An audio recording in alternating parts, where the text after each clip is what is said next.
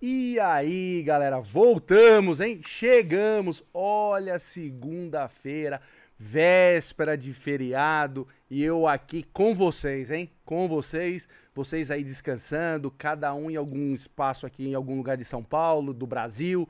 Obrigado aí mais uma vez aí por estar assistindo a gente. Já tenho que pedir sempre para logo não esquecer aquele dedo, já solta o dedo aí no, no joinha do, do vídeo, porque a gente tem uma convidada hoje muito especial, um papo muito sério.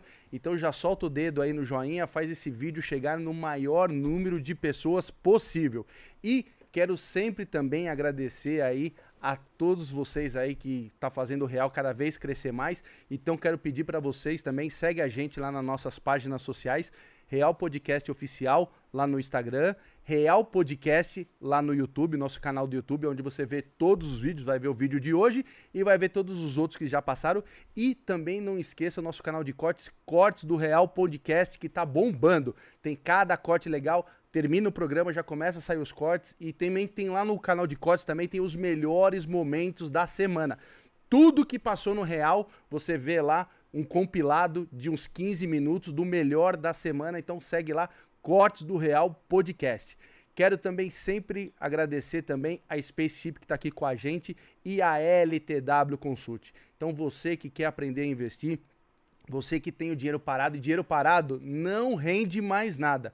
Você tem que aplicar o seu dinheiro. Então você tem que entrar na LTW Consult, que os caras são muito brabo, os caras são bacana demais e você vai ser super bem atendido e você vai triplicar o seu dinheiro. Você que também está com as finanças enroladas ali, tá com um problema assim, eles ajudam você a solucionar os problemas e depois começar a investir. Então, vai lá neles, LTW Consult, lá no Instagram.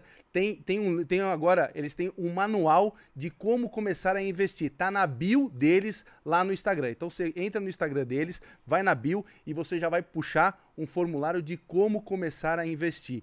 Segue eles também lá no YouTube, LTW Consult, e todo dia, hoje teve, é, eles têm um programa que chama Diário Consult. Esse programa é para você que quer entender do mercado financeiro, você que quer começar a investir. É o programa com a linguagem, a linguagem do mercado financeiro. Então entra lá todo dia, meio-dia, na LTW Consult, no canal deles, Diário Consult. É um programa top para você que quer entender do mercado financeiro. Certo, Dani? É isso aí, certo? E a pessoal também que quer mandar perguntas para os nossos convidados, Ó, para nossa convidada, né, não para os nossos convidados, você que está aí do outro lado, quer mandar pergunta para nossa convidada, que hoje o papo é muito sério, só super chat. Então, só super chat que ela vai responder para vocês. E você que quer falar sobre a sua empresa, você que quer a gente que anuncia aqui sua empresa aqui no Real Podcast, 150 reais no super chat e a gente anuncia aqui a sua empresa, certo? Então, eu queria muito agradecer Raquel Galinatti, certo? Raquel Galinatti. Galinatti, italiano.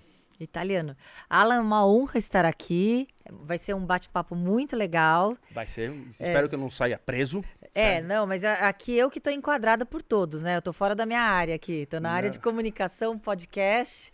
Olha, vou falar para você. Eu falei com o Palumbo a primeira vez, já vi e falei assim: Meu Deus, a gente não pode ficar mexendo com esse pessoal da lei, assim. Aí hoje com você, eu tô, olha, eu tô brincando. Uma hora eu saio, eu saio preso, aí vocês vão ver. Queria muito te agradecer aqui, véspera de feriado, aqui a gente ao vivo aqui, mas assim, eu queria te trazer aqui no Real Podcast, porque a gente tem uns assuntos muito sérios para falar, uhum. papo, um bate-papo muito sério. É, eu acho que no nosso país tem, tem uns assuntos que a gente precisa falar, infelizmente, no Brasil, que é política e segurança, saúde, essas coisas. Passa ano, vem ano e a gente tem que falar. E você é presidente da Associação dos Delegados do Estado de São Paulo. Sindicato. Do sindicato. Do sindicato e presidente. Diretora. Diretora do. Nacional da Associação dos Delegados do Brasil. Isso, é. Caramba, então assim, se você cuida de todos os delegados do Brasil, você é presidente do sindicato aqui em São Paulo. Sim. Então eu queria é, entender assim, começar assim, como é que uma, uma mulher que sei lá, que começa a ter sonhos na vida, que começa a falar, meu, quando eu crescer eu vou trabalhar. Como é que de repente bate aquela, essa vontade primeiro de, de, de se tornar delegada, de entrar na polícia? Porque querendo ou não, ainda é uma, é uma área que muito de, de homem, eu acho, quando você olha assim, fala assim, pô, eu quero ser policial, eu quero ser, sei lá, um soldado, sabe assim? Uhum. Eu acho uma, uma, uma, uma, uma forma de muito, muito masculina. E você, de repente, é, decidiu ser. Você também já era advogada, certo? Antes? É, eu- era advogada, mas eu fui fazer a faculdade de Direito já sabendo que eu queria ser delegada. Caraca. Porque normalmente mulher vai pra esse caminho, por exemplo, de ser uma promotora, Sim. de ser uma juíza. Eu É, acho que a não, maioria. Você tá super correto quando você fala nesse olhar. Que ainda, é, as profissões ainda elas são caracterizadas, é, apesar de não, dev- que, de não ser o correto, ainda são caracterizadas. Ah, é uma profissão masculina, uma profissão feminina. E a profissão policial em si, na, na em forma geral, aqui no Brasil pelo menos, é uma profissão que todos acham que é uma profissão mais para homem, mais masculina. Justamente pelo dinamismo, talvez pela pela querendo ou não, você fica no anteparo ali do crime, você é o escudo realmente eh, para a sociedade perante o crime. Então é uma situação que muitas vezes perigosa, uma situação que você não tem rotina, uma, é, é- é uma carreira híbrida, né? No caso é uma carreira policial e uma carreira eh, jurídica. Então realmente o que você está falando é correto. As, as pessoas que procuram a atividade policial, a profissão ah, que faz parte do sistema ali de segurança pública realmente predomina ainda ah, os homens, predomi- a escolha é predominante entre os homens. Mas eu já desde, dos- desde sempre eu, eu tive já uma admiração muito grande pela, pela carreira policial, pela profissão de delegado de polícia e fui buscar ali o meu preparo para poder ser delegada de polícia. Então eu fui fazer a faculdade de direito porque é um dos requisitos para você ser Tem que delegado da é- lei, né? é, né? Você tem que ter a formação em direito, você tem que ser bacharel em direito. É, e, e aí foi o caminho percorrido aí pra gente conseguir a, a aprovação e ser aprovado no concurso para delegado de polícia.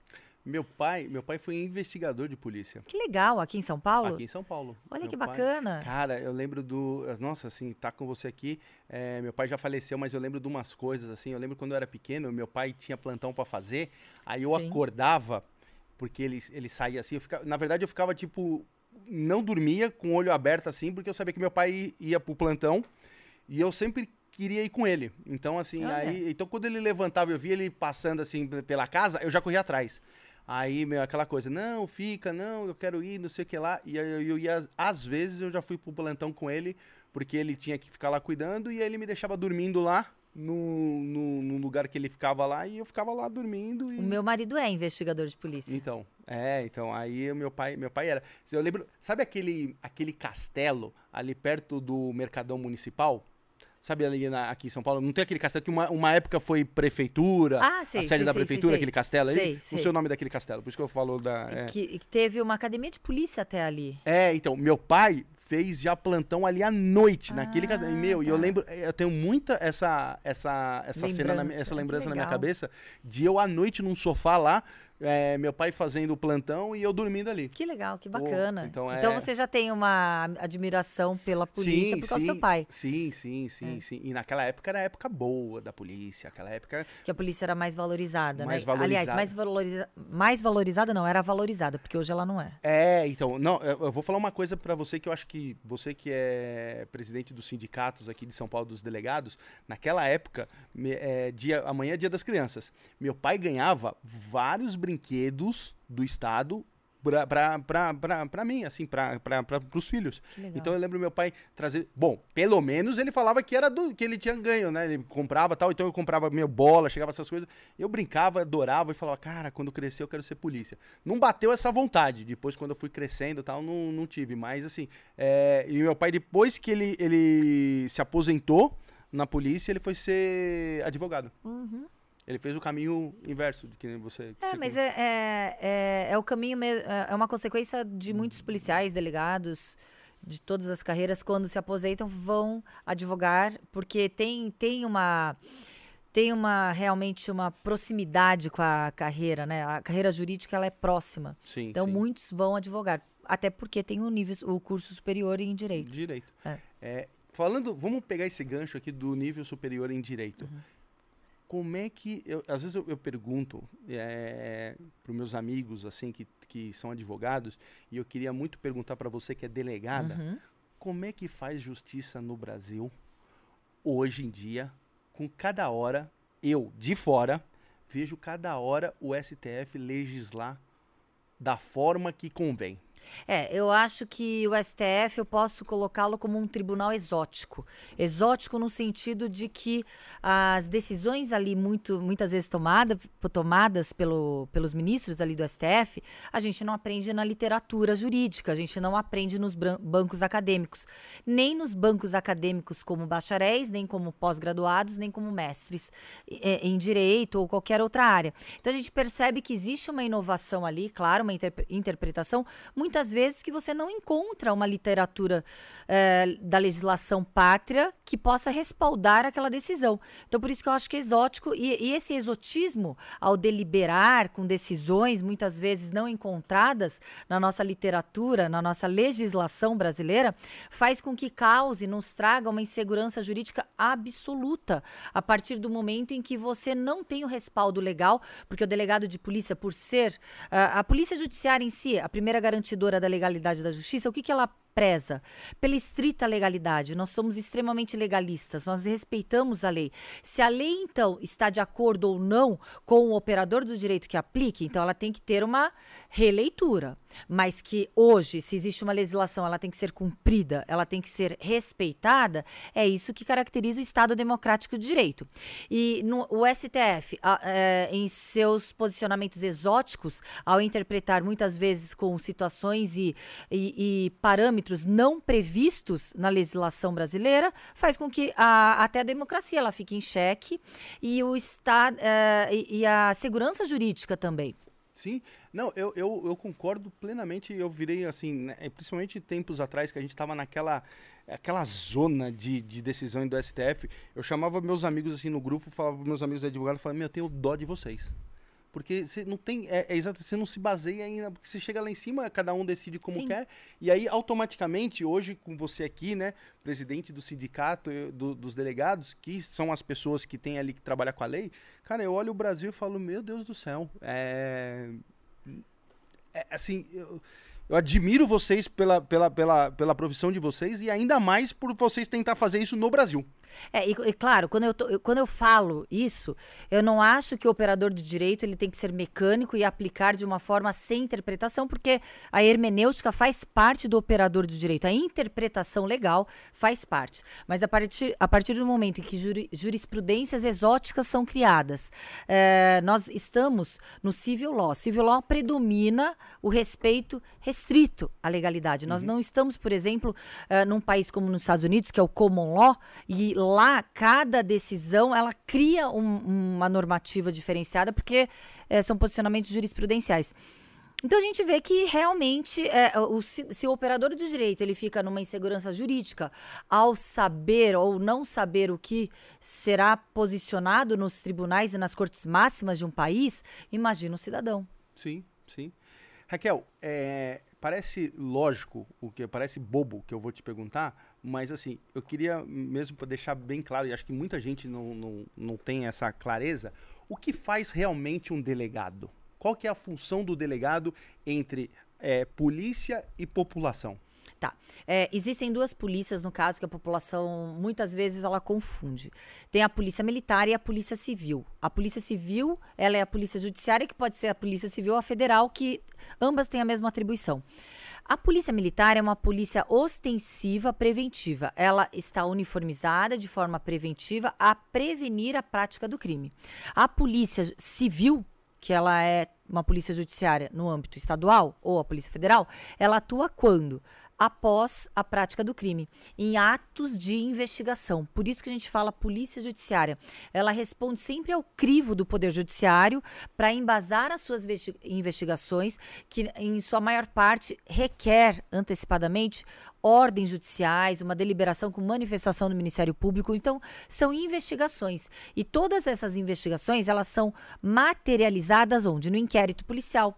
E esse inquérito policial, ele serve de base para uma denúncia ou muitas vezes por uma não Uh, denúncia, porque o, o, delegado de polícia ele não está comprometido com a acusação e nem com a defesa.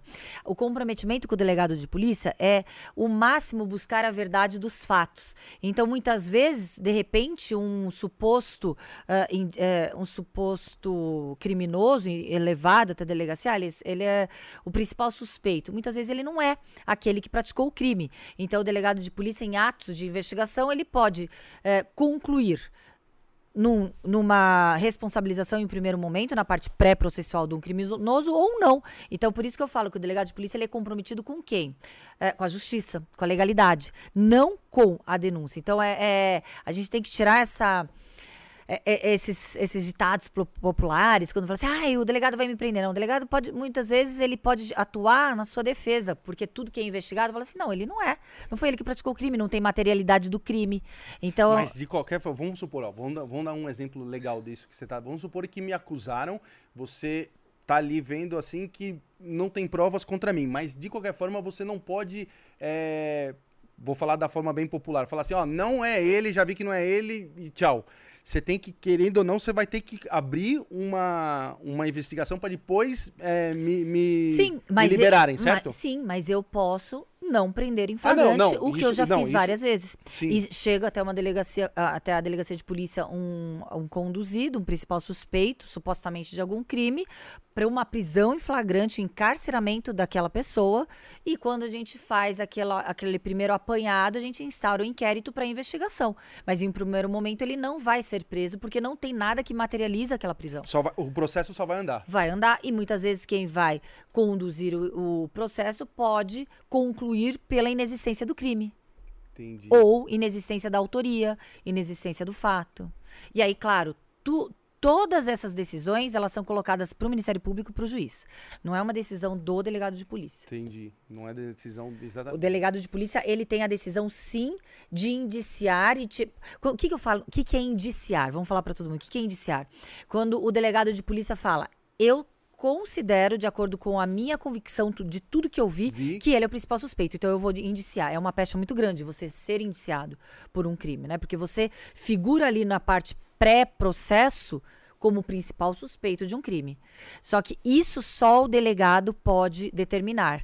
Num, no, o, o, juiz ou o promotor, promotor, eles não podem determinar que o delegado indicie, porque é uma decisão do delegado. Entendeu? O flagrante ainda é 24 horas ou é 48 por Não, não, isso não aí é lenda mais... também. É lenda. Não é tem? Lenda. É lenda? Não, é, nunca teve. O flagrante, é, quando você está em, conti, em contínua perseguição, essa contínua perseguição pode ultrapassar 96 horas, 120 horas. Você está em contínua perseguição é, do flagrante sem perder de vista. Mas tem aquele, o flagrante também, assim que praticado no calor dos fatos, é quando você está perseguindo na prática dos, do, hum. do, crime.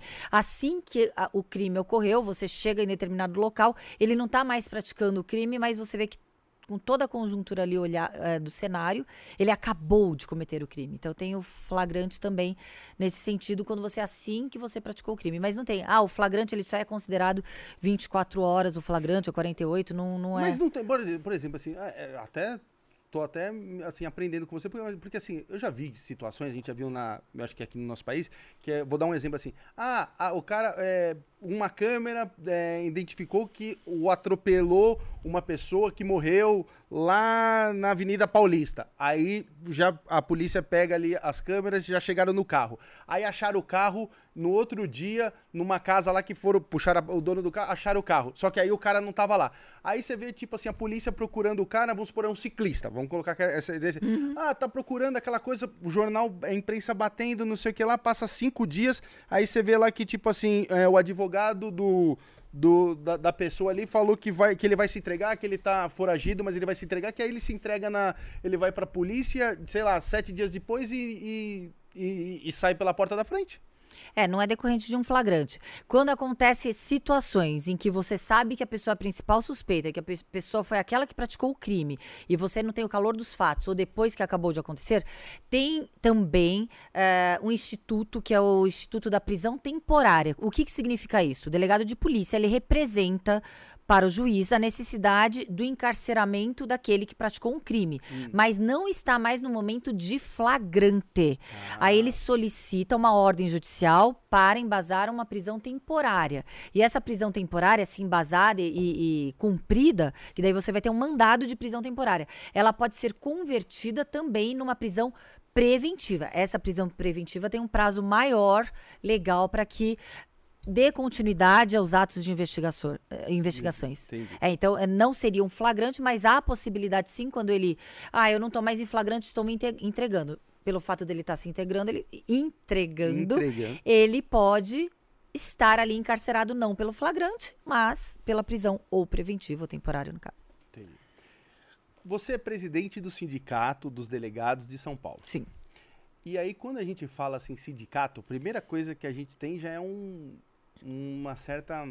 Nossa, sindicato, um certo bode, para falar assim a, a verdade. É. E a gente já coloca também como uma coisa de esquerda. Sindicato, vamos fazer, sei lá, vamos fazer greve. Eu sei que vocês não podem fazer greve, então assim, vamos, vamos parar, vamos colocar os carros na porta do Dória e. E, e como é que é? Você é de esquerda? Como é, e como é que você chegou nesse cargo? Como é que é? É, eu, eu percebo sim uma pecha, é uma uma caracterização extremamente pejorativa aos sindicatos quando você entrelaça o sindicato e coloca ele como sinônimo de ideologias de esquerda. O sindicato ele tem uma ideologia, não tem ideologia partidária. Sindicatos, é, na sua essência é, propriamente dita, o sindicato ele está ali para defender direitos sociais.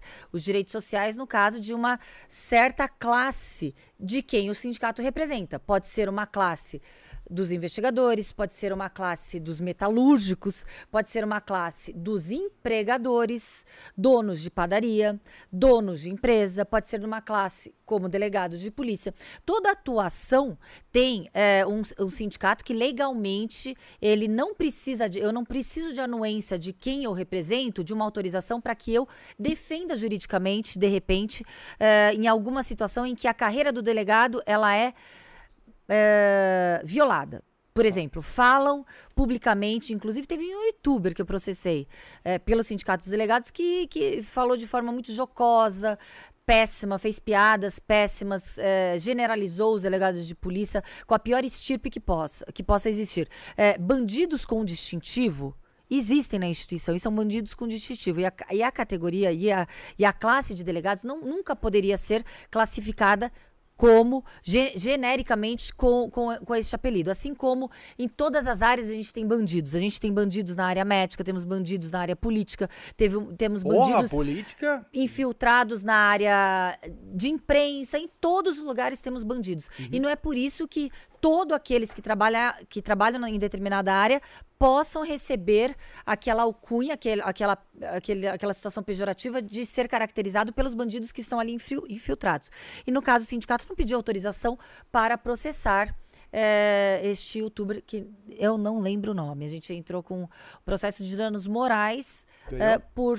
Ainda está em fase de recurso. Em primeira instância, ele recorreu, agora a gente está em fase de recurso. Então, é uma situação em que é, até recorreu por causa é, pelo sentido de liberdade de expressão, de expressão e de imprensa, é. mas enfim. É uma situação que a gente falou, pera lá. E, e é um youtuber que tem muitos processos já.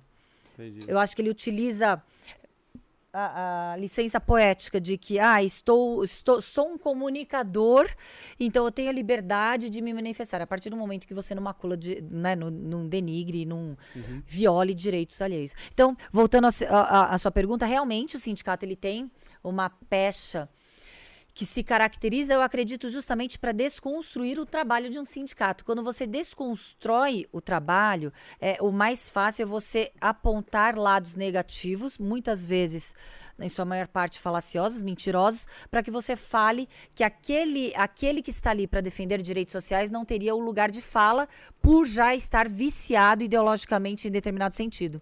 Então, eu percebo que por nos manifestarmos de forma técnica, sem paixões ideológicas, muitas vezes a gente conseguiu espaço que antes nós não tínhamos, ao nos manifestarmos. Entendi. Nós não somos oposição ideológica partidária. A partir do momento em que, se porventura o governo atual acertasse em suas atribuições e cumprimento de obrigações, o sindicato seria o primeiro a aplaudir. O sindicato que eu estou presidindo hoje. Porque nós não temos paixões ideológicas no sindicato. Nós buscamos a, a efetivação para o cumprimento de nossa, de nossos do nosso trabalho. Licença, é, ô, ô Alan, Hum. é, chegou informação aqui. O delegado, se puder falar, boa noite a todos os telespectadores. Boa noite. Se puder falar o nome do, do, Do YouTube? youtuber, pode falar. Chegou a informação Ah, tá. aqui. É o Renan do MBL. MBL, isso. Hum, Boa. É o dono do MBL? Ah, então, foi É. ele que a gente processou. entendi. entendi. O, é, é, assim, quando, quando... E como é que você trabalha? Agora eu não lembro, se alguém pudi- puder puxar a informação, desculpa. O que que ele ofendeu a gente, que eu não lembro qual foi a ofensa. Aí, ó, o pessoal que tá na live, dá uma, dá uma, uma pesquisada aí e manda aqui pra gente, por favor. É, como, é- como é que trabalha sendo do sindicato, vocês? Porque, que eu falei assim, normalmente o sindicato é um sindicato que às vezes briga, assim, normalmente fazendo greves, etc., e vocês não podem fazer. Não podemos. Então, então, assim, como é que, por exemplo, você luta pela, pela, pela, pela causa, pela equipe, por vocês? É, hoje a gente é, utiliza muito. Ah, tá. Quer que eu fale? Quero, manda aí. Ah, ele, é, o Renan do MBL, no YouTube, ele proferiu insultos aos delegados de polícia e policiais civis. Ele disse: eventualmente é um playboy, o pai dele tem um contato com o delegado, eventualmente é um bandido que tem conexões com a polícia civil, o cara é liberado, o malandro é liberado, paga uma propina pro delegado de polícia civil, tem um contato ali com os investigadores e nada ocorre. Então foi a Entendi. situação em que a gente. É, processou Processou. é, é, é, esse cara de que de forma irresponsável ele praticou crimes contra a honra dos delegados de polícia em Sim, geral. entendi. Não só dos delegados de polícia do Estado de São Paulo, como todos os delegados de Todos polícia. do Brasil. É. Sim, entendi. Ok. Então, voltando à nossa pergunta, como é que você é, cuida da- dos interesses? Primeira vez que eu falo eu, em alguma entrevista hein, sobre isso. Eu só Tá tinha vendo? falado sobre eh, eh, por Deixa escrito. Daqui, ó. Só tinha Vai. falado por escrito. Tá aqui, ó. Vem cá. Pega aqui. Pega aqui. Vocês estão enrolando duas horas pra pegar um telefone. Na hora que eu dou pra vocês, pega aqui. Ô, Alan. Eu. O que você tinha falado, né? Como é que a gente, se a gente está podado no nosso direito eh, de greve, que, que o STF também, eu não sei como eles inovaram, porque na legislação, na Constituição Federal nada diz, mas foi uma sentença do STF, sentença a gente está aqui para cumprir. Sim. A gente cumpre ordem judicial e sentença judicial. Ou seja, uma sentença em 2017 que o STF proibiu, depois daqueles episódios no Espírito Santo dos policiais Sim, Ali que fizeram do, gra- do greve? trator lá, É. dos tiros? Oh, E aí o que aconteceu? Aí houve uma decisão que, é, igualando a Polícia Civil à Polícia Militar na, na proibição de manifestação é, de greve, movimentos paredistas, nós fomos proibidos. Então, nós nos recorremos a ações judiciais, tanto de ação civil pública, ação no âmbito. É a Coca-Cola Tá vendo? ação no âmbito administrativo, a gente pleiteia contra o Estado judicialmente. Por exemplo, a gente teve algum- algumas situações positivas em que os policiais no início da pandemia, apesar de não ter parado, assim como os profissionais da saúde, saúde. eles estavam completamente abandonados e desprotegidos. Tanto que morreu muito mais policial contaminado com a Covid do que na atividade policial. Foi, um, foi uma situação completamente absurda. E eles não estavam eh, recebendo materiais eh, de proteção e etc, nem, nem o escalonamento assim adequado ali para atribuição, nenhuma proteção ali também para atendimento ao público. O principal foco aí eram as, as delegacias, claro. E a gente entrou com uma ação judicial para que imediatamente o governo cumprisse alguns, algumas regras, regras ali de conduta para proteção dos policiais. Também na, na época da vacina a gente fez uma manifestação online, que já que a gente não pode fazer greve que durou dois dias e dois dias depois o governador aqui do estado de São Paulo resolveu vacinar. E, e isso foi um ato acertado do governador do estado de São Paulo, um Mas entre por- todos os errados. Mas Porque ele não ele. tinha vacinado ainda os, os É, porque, policiais? é, Como porque que o? Plano Nacional de Imunização, ele era de âmbito federal. Então, os policiais, eles não estavam sendo priorizados como uma, uma ah, entendi. classe Uma classe que tá na, de, na- prioridade. de prioridade. Não, apesar de não ter parado, apesar da contaminação esta- estava sendo cada vez maior dos policiais, E aqui no estado de São Paulo, a- o estado abriu um precedente e, e- e antecipou a vacinação de todos os policiais. é, assim, abrindo precedente federal, no âmbito federal. Mas foi o único ato até agora, no momento, acertado pelo governador, porque ele só erra. Ele só erra, ele deixa a população abandonada, ele deixa a po- população à mercê da criminalidade a partir do momento em que ele não investe em segurança pública. Nós temos. Ele não investe, Não. mas ele, ele, ele aparece aqui, ó. A gente tá em São Paulo. Vou falar de São Paulo, porque você cuida aqui do sindicato aqui de São Paulo. Ele, ele aparece fazendo propaganda de abrindo novas delegacias, abrindo DEIC no interior, entregando carros pra polícia, entregando armas. Lembra que teve aquela coisa? Assim, do jeito que a gente coloca, aqui, do jeito que parece pra gente, parece que isso daqui tá mil maravilhas. Parece que a SWAT tá aqui em São Paulo até. Só tá faltando entregar uns tanques e três helicópteros. Do resto, É. Então, por isso que é muito importante que a gente vá para espaços assim como esse podcast, que tem muitas pessoas assistindo e que são formadoras de opinião, sabe, Alan? Porque o governador ele utiliza falácias e narrativas de marketing, puro marketing, em que não se, ele não efetiva o que ele fala e nem as políticas públicas. Quando ele fala, vou anunciar a abertura de delegacias 24 horas para a proteção das mulheres, ele simplesmente ele coloca salas em delegacias já existentes e pega emprestado policiais que já são escassos nas delegacias para que o policial ele tenha três ou quatro atribuições ao mesmo tempo. A- é, a gente atingiu esse mês, infelizmente, o recorde histórico de déficit de policiais civis. Temos um déficit hoje que De quanto? supera 15 mil. 15.032 policiais civis é o déficit da Polícia Civil do Estado de São Paulo. É algo assim inadmissível para o estado mais rico da federação. Temos os piores salários pagos, ah, fazendo um comparativo nacional, aos delegados de polícia e policiais como um todo aqui no estado de São Paulo.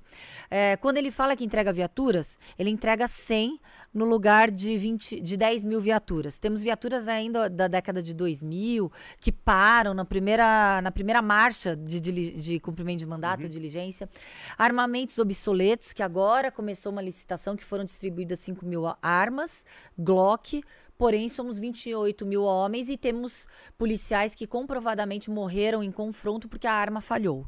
Então, é uma situação eh, de aberração a falta de comprometimento, a falta de competência, a incompetência e a irresponsabilidade do governador do estado de São Paulo com a segurança da população é latente e absurda. Quando ele fala que abre mini dakes, ele não abre mini dakes, ele coloca uma nomenclatura de mini dake, mas sem a es- estrutura de um dake no interior. Visto que ah, os novos cangaços são uma demonstração explícita de que não há um policiamento realmente eh, adequado e de uma forma contundente como deveríamos ter e como de- sa- sabemos fazer por falta de estrutura do governo. Cara, você falou mesmo do novo cangaço, isso daqui, assim, tá. É, é uma coisa que tá assustando a gente. São tragédias anunciadas. Há mais de um ano a gente vem anunciando essas tragédias. No prime- nos na- nas primeiras inovações eh, de criarem esses novos can- cangaços. Por que novo cangaço? Pela forma que aterroriza a população do local, pela crueldade, fazendo um- uma. uma um- um re- é, fazendo uma comparação, não agora, é? re- é. recente. Não, mas fazendo uma comparação o que era um cangaço, né, em si, de colocar medo, terror, de impregnar terror na população, ama- amarrar a população no carro. É uma situação realmente que a gente vê em filmes de Quentin Tarantino. Surreal. É, o, o grau, né, de, de o sangue perdido, a, a situação em que as pessoas são explodidas vivas. Então, a gente vê a crueldade que não é, é, coibida, porque a polícia sabe, e quando eu falo a polícia, não só a polícia civil, mas a- a- a- todos aqueles que trabalham na segurança pública do Estado de São Paulo sabem sim combater, mas quando a gente tem o déficit que supera 15 mil policiais só na polícia civil, a gente não tem homens o suficiente para combater o crime, nem armas, nem tecnologia, nem estrutura. E quando a gente fala, ah, é uma negligência do governo, eu já não vejo mais como negligência, eu vejo como dolo, como intencional, deixar a população subjugada à mercê da criminalidade. Entendi. E, e quando você fala assim que tem um déficit de 15 mil, mas assim, é, tem, por exemplo, é, teve. é, é, como é que é o nome? Quando abre para novos. é, teve, teve abertura. Esqueci o nome. Como é? Edital, Edital. e concurso. Perfeito, Alan. É, existem ah, existe uma morosidade é, muito grande na abertura dos concursos públicos para a Polícia Civil do Estado de São Paulo, diferentemente de outras instituições. Não tem um cronograma, é, é, no caso, contínuo, né, determinado. Então, cada hora abre quando a vontade do política do governador desejar.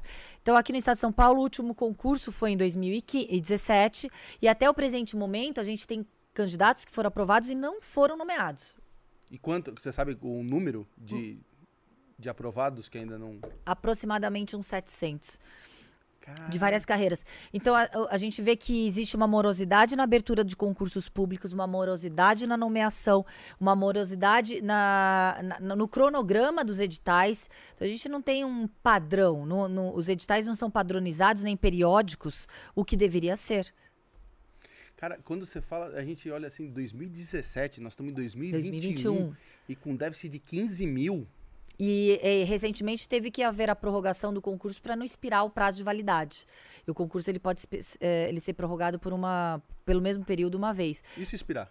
Se expirar, todos aqueles candidatos que foram aprovados vão, não são nomeados. Ha- Haverá necessidade de, um, De uma de nova uma prova? nova prova, um novo edital. E, e os cofres, cofres públicos, eles não são lesados quando você perde eh, todo aquele certame, aque- aquela avaliação de você fazer um concurso público é cara. Sim. E aí você tem candidatos que são aprovados aptos ali para serem nomeados, e aí você, por perder o prazo de validade do edital, você não, a- não nomeia aqueles candidatos que são aprovados e você vai ter que fazer uma, elaborar uma, um novo edital, um e novo concurso. E eu, como, como é, a pessoa que tá tentando entrar, ainda vou ter que estudar de novo. Uhum. Ah, não, pô. Aí.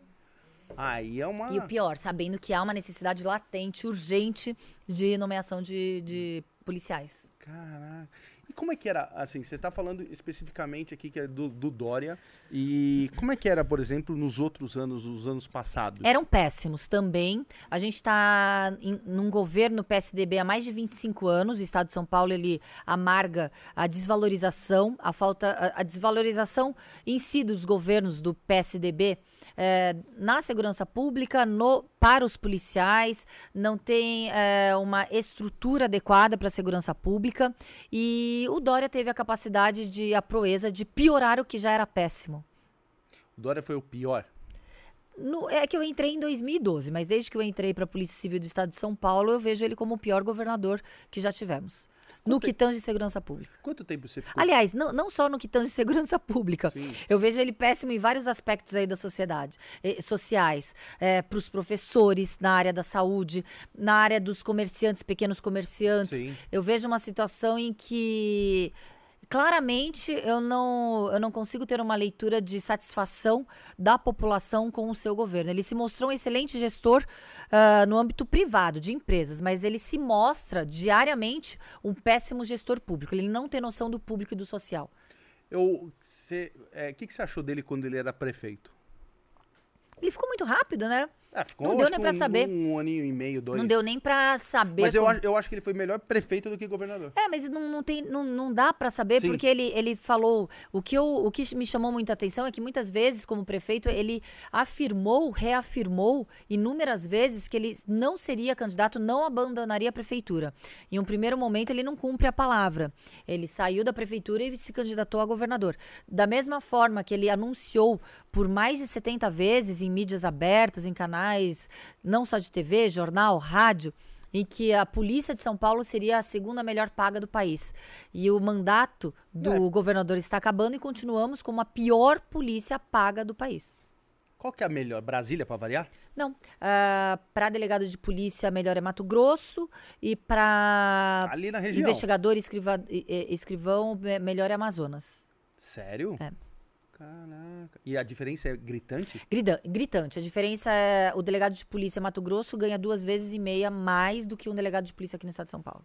Puta Da que- mesma forma, um escrivão e um investigador no Amazonas.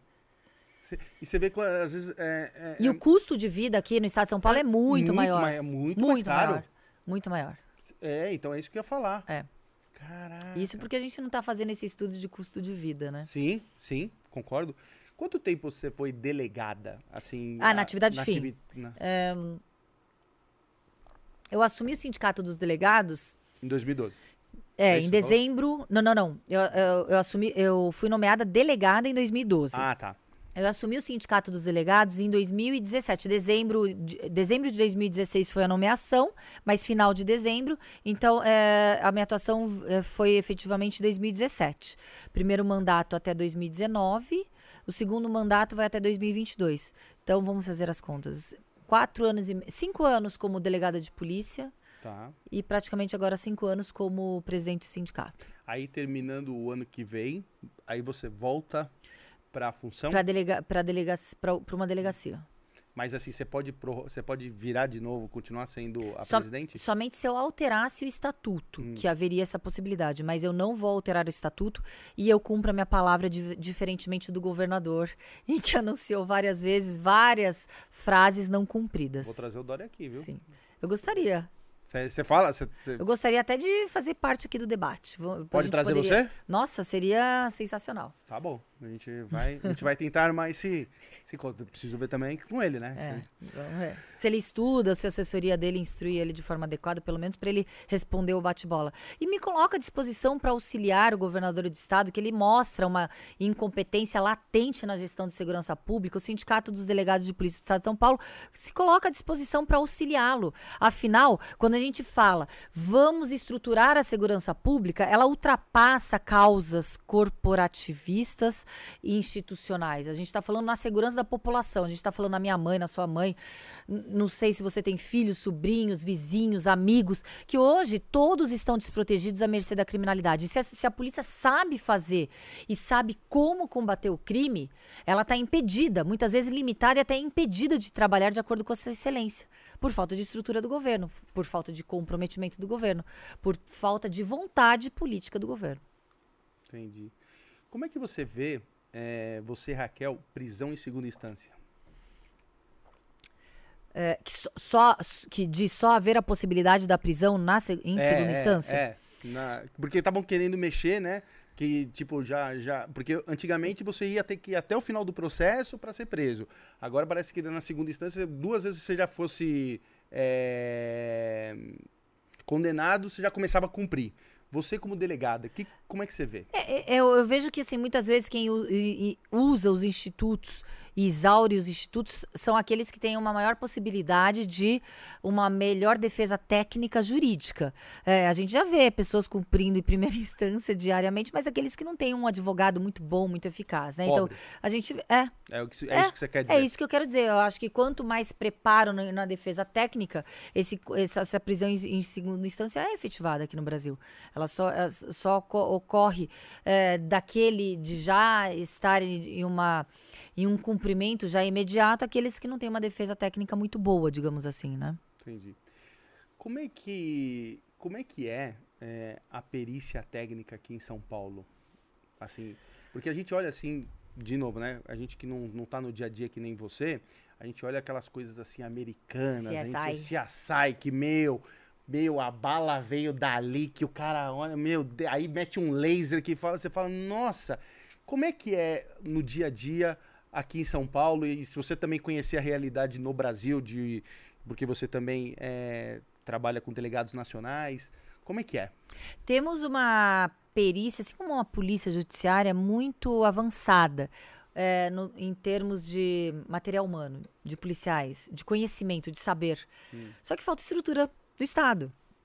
Os peritos, eu conheço, inclusive eu vou mandar um grande abraço para o meu colega também, presidente do Sindicato dos Peritos, Becker, Eduardo Becker. Os peritos, eles são muito ah, técnicos, são excelentes peritos criminais, porém falta estrutura. Muitas vezes não tem material para que eles possam realmente atuar. Então fica segmentado. Muitas vezes a- a- as investigações elas são prejudicadas porque se eh, a gente vê que não é de uma forma geral a estrutura proporcionada. A gente tem o AFIS, que é uma forma muito boa de identificação no, no caso das digitais, aí no caso são os papiloscopistas, né? Mas a gente tem uma tecnologia. Infelizmente deveríamos ter mais, mais tecnologia distribuída de uma forma mais eh, uniforme para toda a polícia. Porque a polícia consegue desvendar e investigar e elucidar crimes de uma forma muito técnica se tivesse to- todo o material necessário para isso. Mas e aqui em São Paulo, como é que é? É, é boa, mais ou menos? Não, é excelente, mas não temos estrutura. É excelente. Os se você me perguntar como são os policiais em São Paulo, são excelentes. Muitas vezes dão cursos em outras polícias do, do, do exterior de como fazer uma polícia judiciária.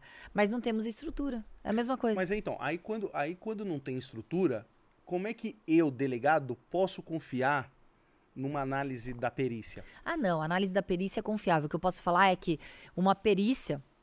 Você poderia, se você tem 100 crimes, todos os 100 crimes poderiam ser, na sua excelência, rapidamente solucionados. Muitas vezes há uma morosidade, porque de repente gente- falta material ou falta perito para investigar todos os 100 crimes. Entendeu? Toda a análise técnica realmente é, é perfeita, mas a gente tem muito pouco porque a gente precisaria da demanda. Entendi. entendi. Nossa, eu imagino, hein? Você tem esse déficit que nem você sim, falou. sim. Quando você falou que é, cinco anos você trabalhou ali fazendo plantão, etc. Como é que foi? Qual foi a coisa mais é, difícil que você viu? é, assim, no dia a dia? Como é que você lidou? E, e se você teve alguma vez que você também teve que olhar, que nem eu falei pra você, chega as coisas ali, chegam tipo, ó, é, é, me acusando e você, alguma vez, principalmente que você é mulher, você teve algum feeling feminino de olhar e falar assim, acho que não é ele. E tudo tava indo pra uma pessoa? Teve, teve uma situação. Tiveram algumas situações. Essa também já, eh, eu ainda não falei. Foi uma situação em que, inclusive, eu fui até responsabilizada na corregedoria, porque Chegou pela nisso? minha atuação, sim. Ah, mas É, então positivo. Não, fui para tentar uma responsabilização na minha atuação. Foi uma situação em que ah, eu estava lá na região da Vila Maria, eh, chegou o dono de uma ONG. A gente sabe que existem ONGs seríssimas, mas exi- existem ONGs que aproveitam da, daquela ONG muitas vezes até para comercializar animais animais bonitinhos. E tinha um senhor que estava andando ali na Vila Maria com dois cachorrinhos. Eu acho que ele era da raça. ah, aquele do IG. Ah, eu sei, sei, aquele cachorrinho. Tá, é, tá. bonitinhos. Bonitinho. Branquinhos. Isso. E parece que, segundo testemunhos, ele tinha dado uma coleirada na bunda de cada, cada cachorrinho ali. E aí ele foi conduzido, chamaram a PM, a, a- polícia militar que até que conduziu até lá, chegou pra mim e falou: "Doutora, tá estranha essa situação, porque quem nunca deu, Deu uma tapa de- deu no cachorrinho falou mais alto coisa, ou deu é. um tapinha no cachorrinho, Ou não faz isso, né? Sim, uma sim. educação. E aí chegou esse dono dessa ONG, que sinceramente eu não lembro, porque são várias situações. Se Sim. não eu lembrasse, eu, se eu lembrasse, eu falaria. Eu sei que na região da Zona Norte. Falando, tem que prender, é crime contra animal, ele tá torturando e eu quero cautela e guarda desses animais. Porque o, o animal tava na, na ONG barra veterinário para tomar banho ele falou que supostamente viu o dono maltratando e torturando o animalzinho. Aí o dono, não, eu não maltrato, eu ando até com a carteirinha de vacinação, cuido mui- muito bem deles. E os cachorrinhos estavam muito bem cuidados, estavam grudados no dono. Não que eu seja Sim. expert em saber o amor do animal, né? Sim. Porque muitas vezes o animal Mas- é machucado e gosta do dono. Mas enfim, aquela situação que eu vi de, um- de um primeiro momento, em um primeiro momento, eu não vi materialidade delitiva nem autoria de um crime de crueldade contra o animal. Colhi testemunhas dos policiais militares, que, que estavam ali como condutores e testemunhas da situação, de alguns da vizinhança que também presencia, não presenciaram atos de cruelda- crueldade. É, a própria vítima, no caso, que era, o, aliás, um próprio suposto autor, colhi em termos de declarações e, e- e instaurei inquérito, indiciando ah, por denunciação. Indiciando não, instaurei inquérito ah, pro, pro dono da ONG como denunciação caluniosa, falsa acusação de crime, Sim. denunciação caluniosa é crime. pela situação em que estava acontecendo. Ou seja, ali ele saiu como, ao invés de sair como com os ca- Os cachorrinhos em cachorrinhos. cautela, ele saiu como acusado e, a, e o outro saiu realmente como a, a vítima, suposta vítima ali do caso. E aí eu me, me colocaram na corregedoria, ele. E aí não deu em nada, foi arquivada a apuração preliminar.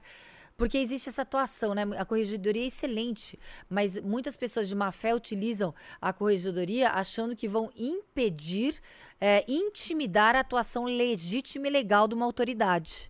E isso não acontece. A gente- se a gente sabe de todas as situações legais que existem, a gente não, não vai. Ah, a gente falou do sindicato e eu, eu queria te dar um presente. Pô, deixa eu ver. Na hora que a Pra gente falou mim? do sindicato. É.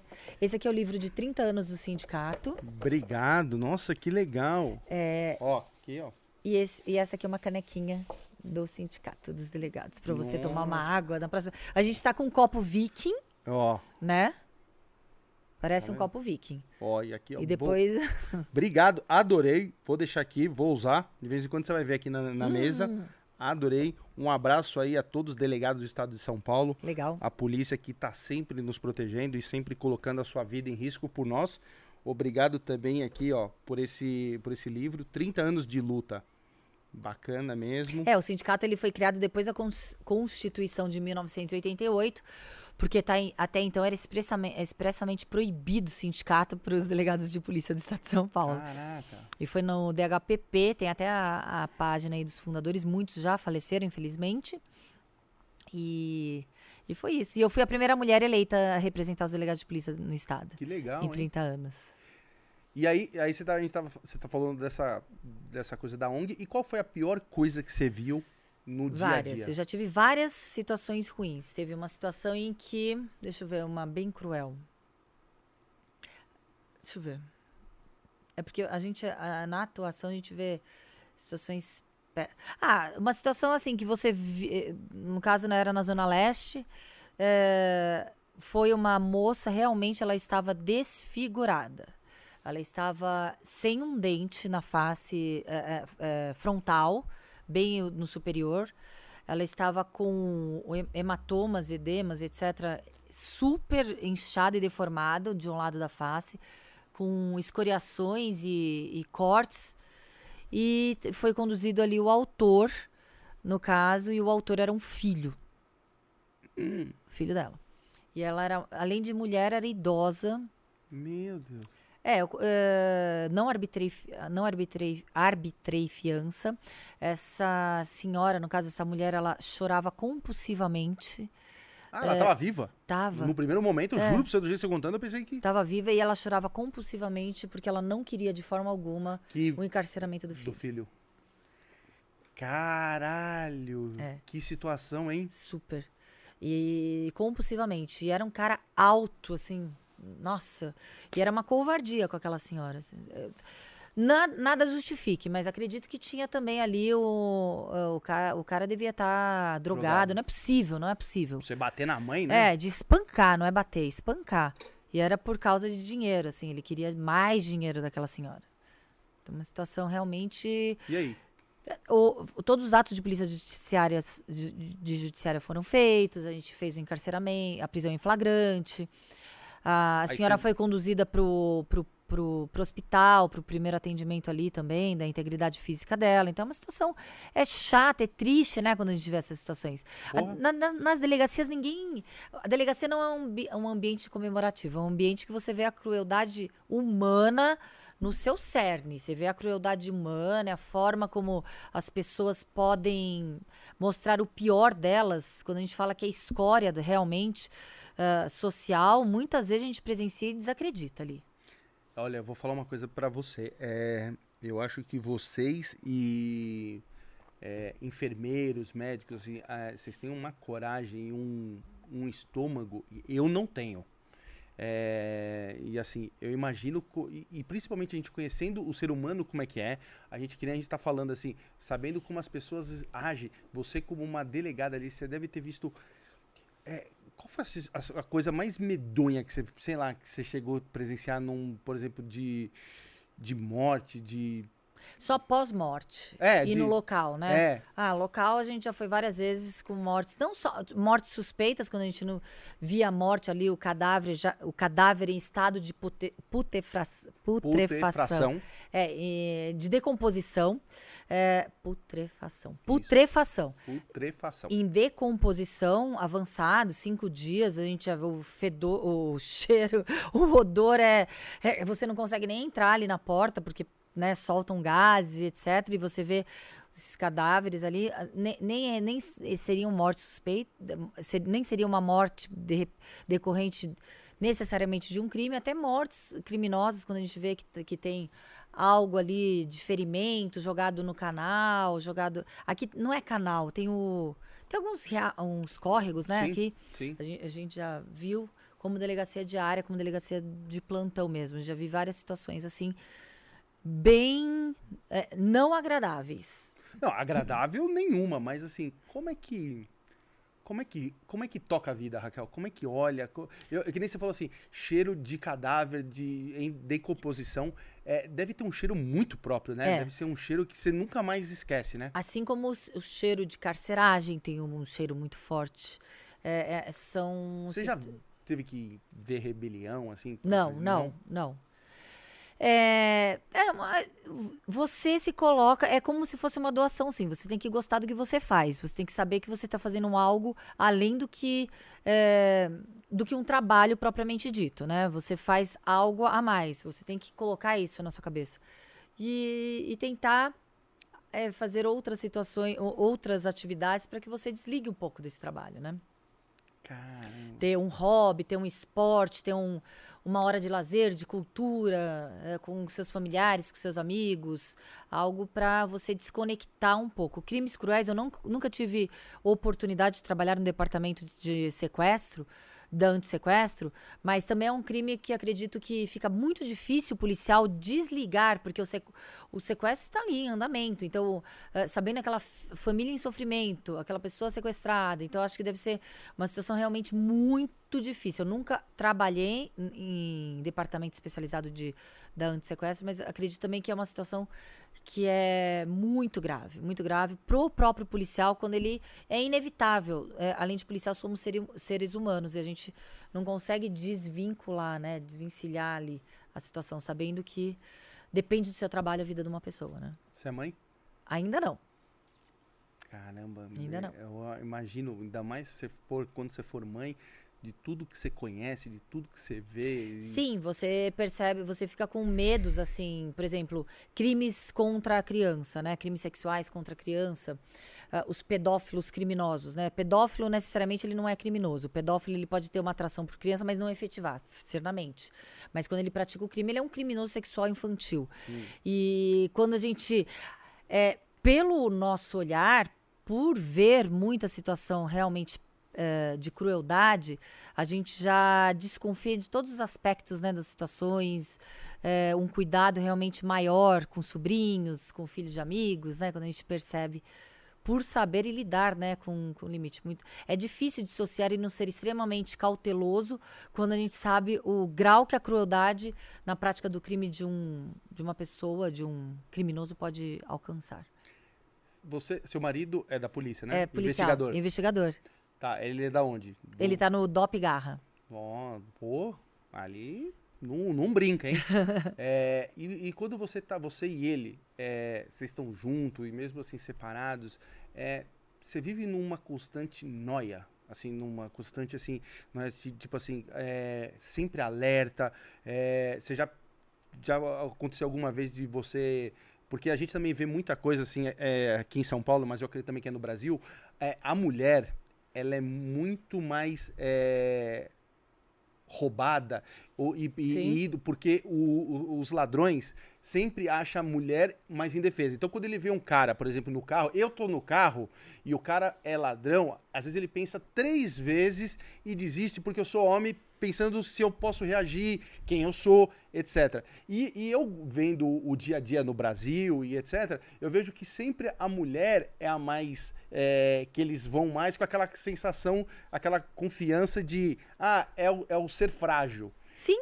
É, o criminoso, ele é covarde, ele é traiçoeiro, ele é oportunista. Então, ele busca a oportunidade mais factível, mais facilitada para a prática do crime. E, no caso, na- no, no entender, entender desse criminoso, primeiro lugar, são as pessoas distraídas, que não estão antecipando aquela prática. Aí, dessas pessoas, eles buscam idosos, crianças, mulheres. Perfeito, isso que você falou. E o Marcel é engraçado, meu marido, em que muitas vezes. Eu não fico muito preocupada com ele, não. É, às vezes ele faz é, é, diligências ou, ou- operações mais perigosas. eu é uma ou outra que eu até me preocupo, mas na maior parte eu fico tranquila.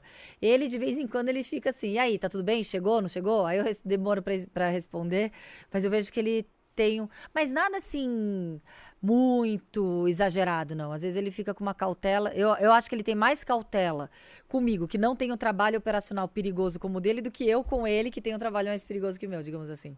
Mas você já precisou a, é, reagir a algum assalto que você viu, presenciou, ou até mesmo que com você que tentaram?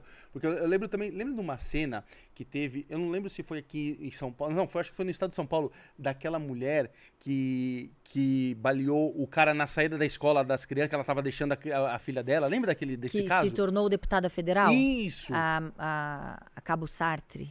Kátia Sartre. É. É. é. Foi aqui em São Paulo, não foi? Foi. Eu nunca, nunca reagi a, a um, um, assalto dessa forma, mas reagi na, no sentido de não ser efetivado o assalto e não foi, no caso dela, que eu achei extremamente técnica, pontual, precisa e ela agiu da, da, com todas as normas e padrões ali de um que um policial deveria fazer. Ela, ela fez de uma forma completa. Meus aplausos para hoje deputada federal uh, Kátia. Mas não, nunca tive. Presenciei já, inclusive estava com um colega, mas não houve efetivação ali. Uh, talvez por já, né, já, já de antemão já perceber, já olhar, mas não, ainda.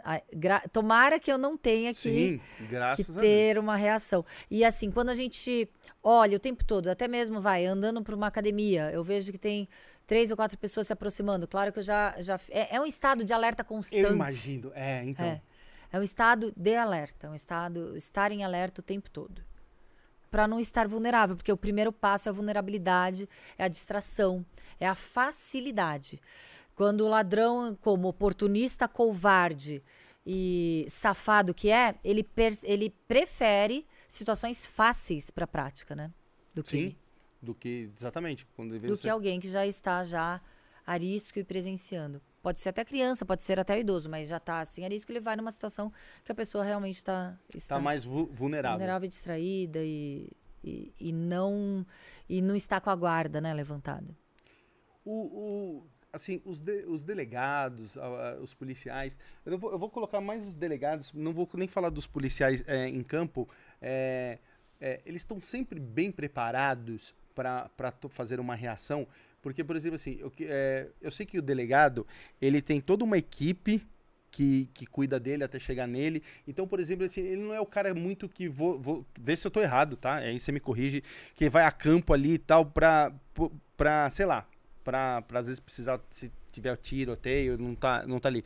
O, a minha pergunta é, por exemplo, assim, como é que é o treinamento da polícia, a constância do, do em São Paulo, que você é, coordena aí o sindicato, por exemplo, assim, tem um tempo, eu, eu como um, uma população comum, um, um simples é, membro da população aqui do estado de São Paulo, é, por exemplo, assim, ah, um delegado tem que fazer um treinamento, sei lá, de de tiro, de treinamento a cada dois meses? Eu não sei. É, como é que é, assim? Deveria ter, mas não tem. É, os treinos também, como tudo, são escassos. A estrutura de treino, de munição. A munição é uma raridade para o policial. É, então, falavam antigamente que o cara às vezes tinha até que comprar. Tem que comprar, não, não das antigas. Atualmente, é, para você treinar, você tem que pagar o curso, pagar a munição do seu próprio bolso. Então, não, não existe essa... Ob... Deveria ser é, obrigatoriedade do Estado, é, do governo, Treinar. de preparar suas polícias. Lógico. Mas não existe. Infelizmente não existe. Infelizmente. Então, é, os policiais que são comprometidos, eles compram munição até mesmo para trabalhar. A munição ela é comprada até mesmo para trabalhar. Não existe. É, é. Então, se você tiver uma arma desmuniciada, você vai trabalhar com a arma desmuniciada? Então, você vai comprar, você vai comprar, você vai gastar do seu bolso para comprar munição. E é um material de trabalho, né? O, o, o governo tinha que proporcionar munição para o policial e treino, treinos táticos, é, treinos para o policial e não, não proporciona. O policial ele busca o seu aprimoramento, aperfeiçoamento por meios próprios e particulares.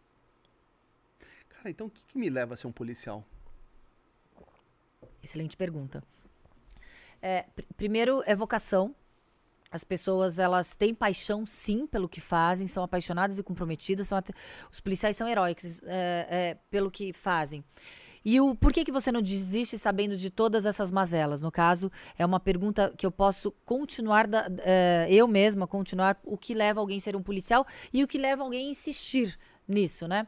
E acredito que a polícia, ela é do Estado, a polícia não é propriedade do plantonista temporário do governo, daqueles governadores que são eleitos pelo povo. A polícia é da sociedade da população.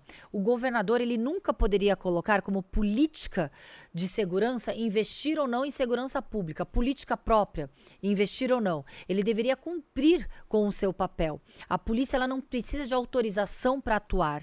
Ela tem a obrigatoriedade de atuar e defender a sociedade e proteger a sociedade do, do criminoso, investigar crimes e dar a certeza do castigo. E agora aquele governo que não é comprometido, que a gente está vendo há mais de 25 anos, com o combate ao crime, com a proteção da sociedade, com deixar a, a população segura, ele não investe na polícia que tem essa atribuição.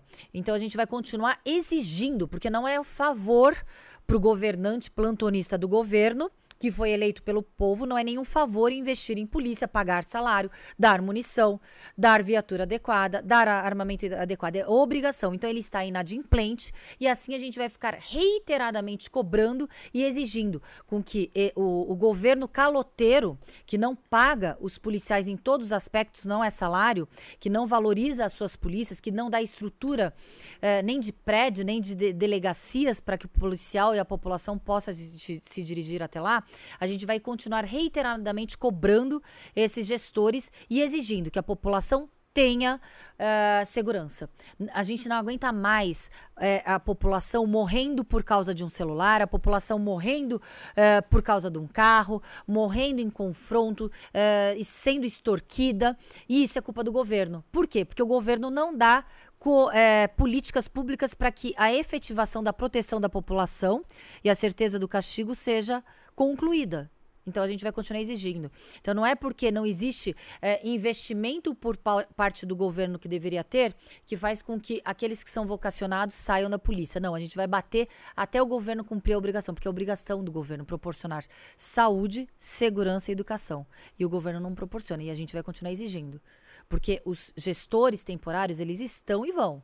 Nós somos autoridades instituídas pelo Estado e vamos exigir estrutura para poder é, é, exercer as nossas atribuições.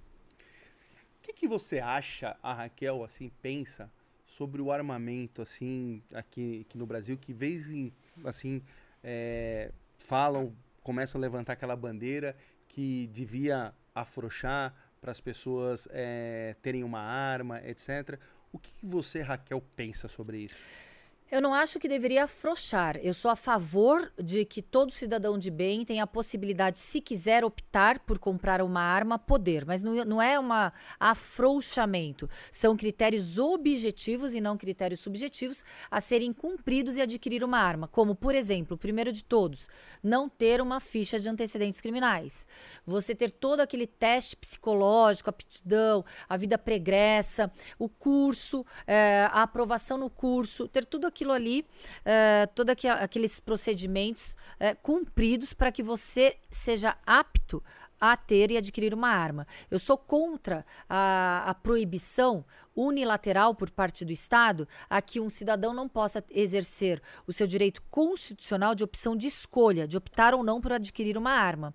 É, o Estado ele quer, ele quer ter credibilidade por parte da população. Então ele deve dar essa para a população de bem. Então ele deve dar essa credibilidade para a população. É, da mesma forma em que quando nós falamos que é, muitos defendem, não somos contra a, a, a, as armas serem compradas pelos cidadãos, etc., porque aumenta o crime. Não, isso aí é, é, é uma afirmação completamente divorciada da realidade, porque o crime ele não é praticado com armas legalizadas, registradas e do cidadão de bem. As armas são até de poder bélico, uh, armamentos de alto calibre, que são produtos de tráfico de armas, que, são em, que entram de forma ilegal no país e estão na mão dos criminosos. Então, essa conta é divorciada da realidade. Quanto mais armas legalizadas, mais crime? Não. Quanto mais armas ilícitas, mais crimes. Mas aí, do jeito que você está colocando, você é, não concorda que você ia eletizar no, no, nosso país? Porque do jeito que você. Eu entendi o jeito que você colocou, é, mas tudo isso do jeito que você colocou tem um grande custo. A pessoa comprar arma, fazer os exames, fazer uma coisa. Por exemplo, um pobre não ia conseguir. Tem um grande custo. Mas o que a gente está falando, um pobre consegue comprar um automóvel? Hoje? Hoje um pobre não compra nem o gás. Então, é uma situação em que a gente está falando de possibilidades, e aí a, a implementação de, de, é, de que amplie os direitos sociais, a possibilidade de democratização para que todos tenham acesso àqueles objetos que democraticamente deveriam ter, ser proprietários, desde moradia, automóvel, todos, isso faz parte de uma política social muito maior. A gente está fazendo um recorte de um direito constitucional de optar ou não por determinado segmento, que no caso é uma arma. Agora, claro, se a gente fala numa esfera de democratizar é, a, essa arma, se essa arma seria realmente todos teriam acesso, da mesma forma que não são todos que têm acesso até mesmo à internet, né? Não são todos que têm acesso até mesmo à alimentação. Então eu concordo que você, que claro que não seria algo é, muito próximo da realidade daqueles que não conseguem nem comprar um alimento. E isso o Estado tem que trabalhar para que de uma forma mais igualitária todos tenham acesso a ao que constitucionalmente pretender de acordo com o seu direito. Mas da mesma forma, é, quando a gente faz o recorte, e desse recorte a gente generaliza e fala assim, ah, mas aí não fica, como você falou, não fica democrático para que o, aquele menos favorecido economicamente adquira, aquele menos favorecido economicamente também muitas vezes não tem uma moradia, não tem um, uma alimentação, não tem uma roupa, não tem uma escola, não tem uma saúde. Então são vários aspectos. A gente está fazendo um recorte realmente bem recortado da, da, dessa premissa.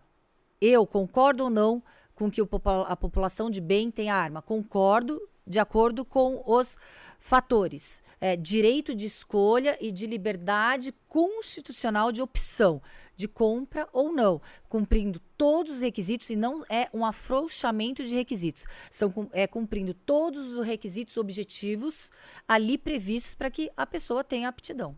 Hoje quem pode ter arma além de. Muito difícil. São as pessoas que não têm vida pregressa, são acima de determinada idade, que comprove ali a necessidade daquela arma. O CAC ele pode ter, também tem que fazer. Tem o que saber. É os, é, o colecionador, é, atirador. Não é caçador? Caçador. É isso, né? então, né? ele, ele tem que fazer parte necessariamente de um clube de tiro ou mostrar a sua coleção de armas. Então, é, são requisitos objetivos. O que a gente percebeu é que muitas vezes esses requisitos objetivos, muitas vezes eles não são muito claros, né? A gente tem que ter requisitos objetivos. Mas assim, é, com, com a cultura do, do Brasil, infelizmente, a gente é, é péssimo o investimento no país em educação.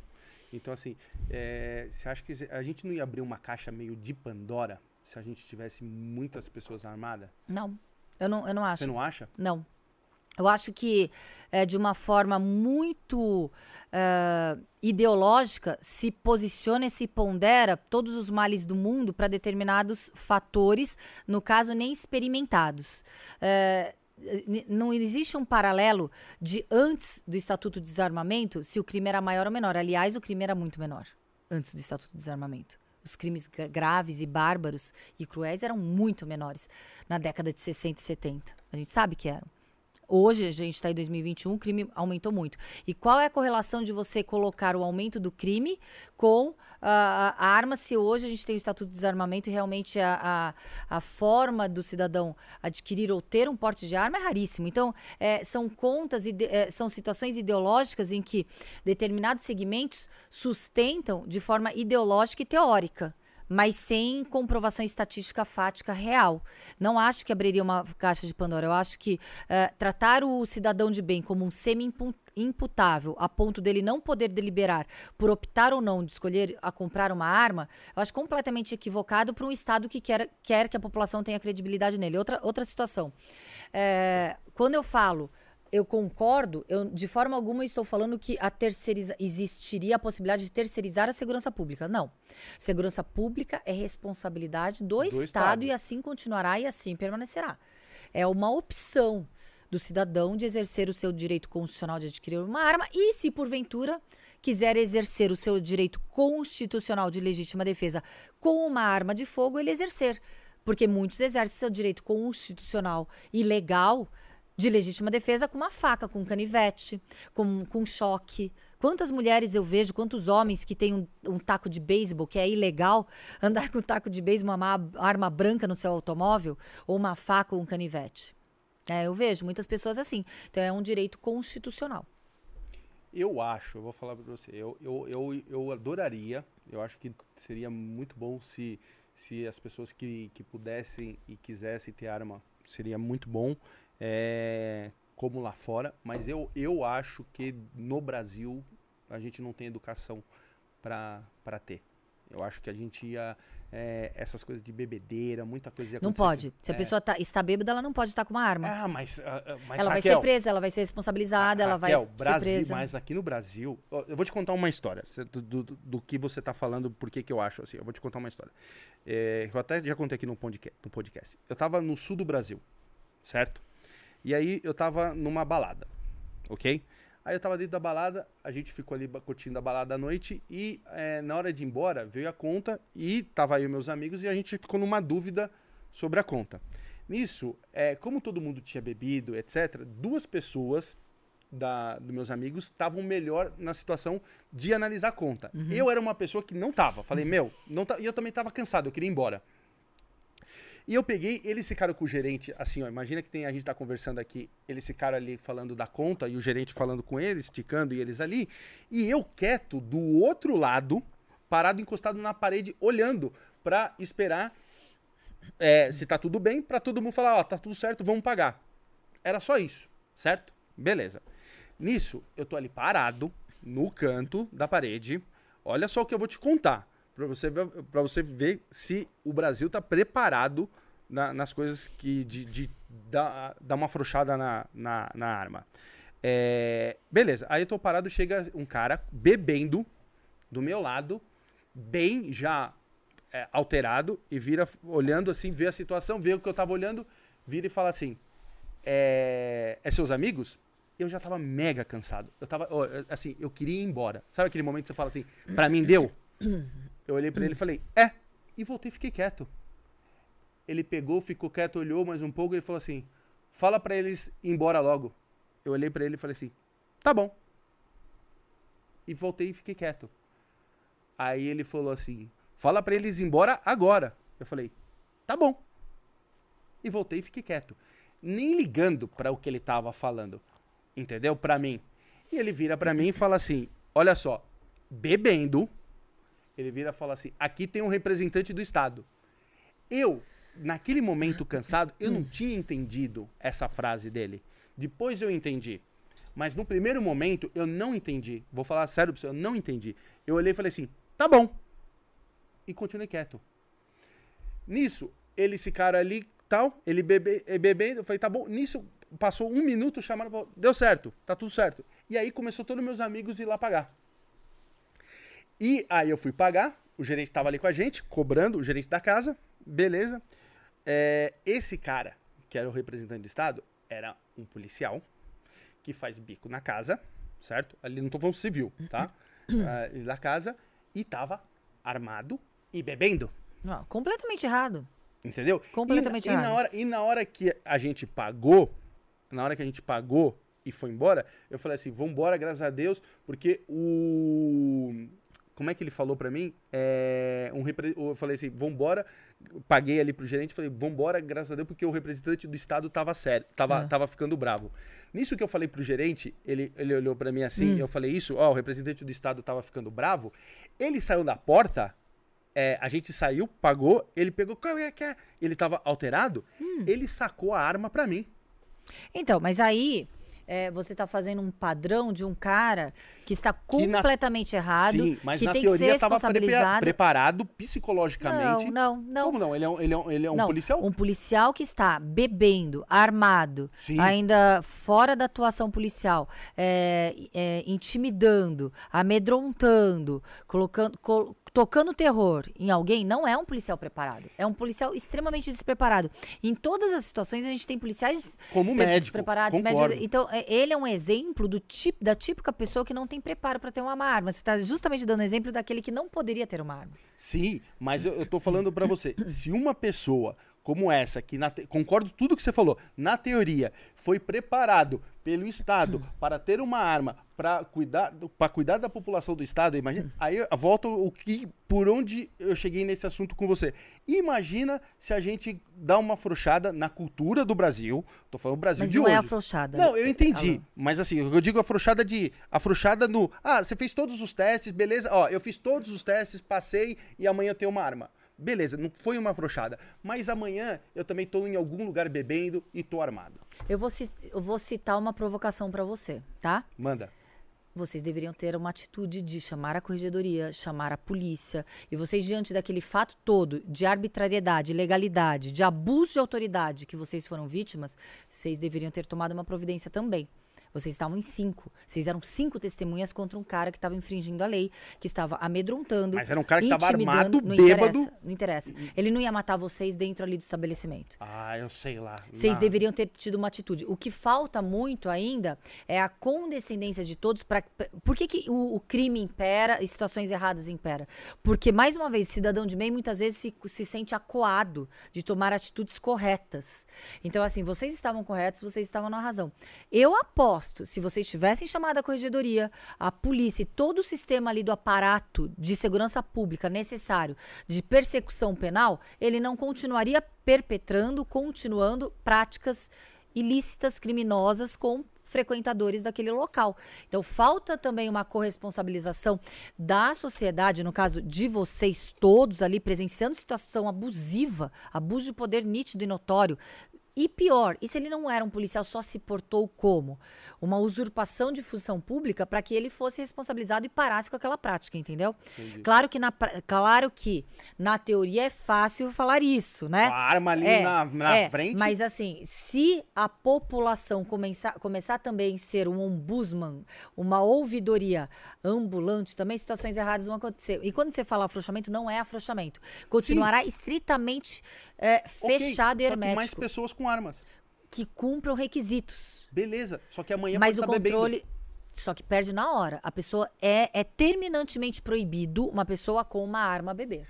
Sim, mas é, aí volta o que É eu te falei. Com a nossa educação do Brasil, eu adoraria. Não é só no Brasil. Vários lugares as pessoas bebem. Sim. Vários, vários lugares as pessoas praticam sim, crimes. sim, só que, por exemplo, assim, nos Estados Unidos que a gente vê que a população pode ter arma e a gente vê os problemas que os Estados Unidos têm, mas mesmo assim, lá é, a lei é dura. Ali, a, a pessoa ali nos Estados Unidos, para sacar uma arma e, e se, se ela usar e acontecer qualquer coisa, ela tem quase certeza que ela vai apodrecer na Aqui cadeia. também. Aonde? Aqui também. Ah, Se a Raquel. pessoa praticar um crime com uma arma, ela vai presa também. Não, ela vai presa, mas aqui, Raquel, o cara passa dois, três aninhos tá saindo. Eu tô falando de uma lei firme nos Estados Unidos que o cara sabe que às vezes ele vai passar a vida inteira na cadeia, prisão perpétua, ou às vezes, sabe? É outra. E mesmo assim, com toda essa rigorosidade, a gente vê o que a gente vê nos Estados Unidos, é, entrando e atirando em shopping. Você pode ver que, o, você pode ver que os, o- o- os loucos dos Estados Unidos, pode ver que eles se matam. Por Sim, mas eles aqui se matam? também. Na- pera, mas assim, um ou outro. Mas assim, é- e aqui a gente tem bem, bem menos porque a gente não tem arma pra todo mundo. que nem- Não, senhor. Aquele, aquele, a gente aquele, tem? aquele no Rio de Janeiro, com, com aque- aquela, aquela bizarrice que a gente viu na escola de- do Rio de Janeiro, qual era a arma de fogo ali utilizada? Não, mas então. Não, não, mas me responde, mas Alan. calma, qual mas foi? Não, não, não, ali é não. um caso. Não Mas, foi um Raquel, caso. Se mas tiveram quanto- vários aqui em escolas. Qual foi aquela arma de fogo utilizada na escolinha do Rio de Janeiro? Que matou muita gente. Não lembro da. da- Não da- foi arma de fogo Não, propriamente mas foi dita. arma branca. Além de arma branca, teve espoleta, teve aquelas outras armas, assim, que não eram armas propriamente dita. Então, assim, é que a gente fala que tem que ter o porte, que, to, que- todo aquele crivo. Então, a, a prática de crimes com fogo, as mulheres quando são vítimas de violência doméstica incendiadas, esfaqueadas. Sim. A- a- a- essa proporção, eu discordo com você, que a arma fomenta o crime. É a mesma coisa você falar que a, a- que a não acho, não. miserabilidade pode fomentar o crime. São fatores de, é, dis- é, que não são ah, hermeticamente conectados. São outros fatores. E eu estou fazendo re- realmente um recorte. Sim. Porque o crime está cada vez maior com armas contrabandeadas, produtos de contrabando, e não é de uma 9mm, de uma .40, de uma 38. É de fuzil. É de fuzil com potencial bélico. Essas armas que estão realmente subjugando toda a população e deixando à mercê da criminalidade. Sim, não, eu concordo. É que aqui você tem essa, essa, essa coisa da, da lei ser um pouco mais branda, que se o cara acontecer qualquer coisa, ele pode, depois ele pode até sair. É, a, a- a alteração de algumas leis, eu concordo com você. A Algumas Suzane leis. lá, que você viu? Que- Concordo completamente com você. Ó, a Suzane sai até no dia das mães. Concordo. Aí como é que você vai botar fé num país desse, da- da- do caso da Suzane, que sai no dia das mães? Isso é dos pais também, né? É, não. Então, É, isso realmente é uma inversão de valores, assim, há- muitas leis são muito eh, são muito frouxas realmente aqui É. no, no- no Brasil. Por isso, que eu, por isso que eu dei exemplo do americano, o cara que faz essa- aquelas doideiras que a gente vê ele se mata porque ele sabe que a lei ali, ele não vai, ele não vai voltar pra sociedade. Ele vai morrer na cadeia. Então eles pegam e se matam. É, porque a lei é dura. Eu acho que se fosse um país de lei dura, eu concordava com tudo com você que falou. Se, se aqui fosse um país sério. Só, é, meu caso é isso. Eu não acho o Brasil sério. Eu concordo com você. Entendeu? Eu concordo com você. Eu acho que o Brasil não é sério. Mas a gente tem que lutar pra ser, né? A Ah. gente tem que continuar exigindo, exigindo, Sim. falando. Eu acho que assim, uma democratização do- dos veículos de comunicação veio através de podcasts. Eles não são censurados, né? Os podcasts aqui, a gente pode falar. Você chama convidados para falar, até muitas vezes com pessoas que vão ser desagradadas e que têm um domínio ali realmente ideológico em alguns veículos de comunicação abertos, né? Sim.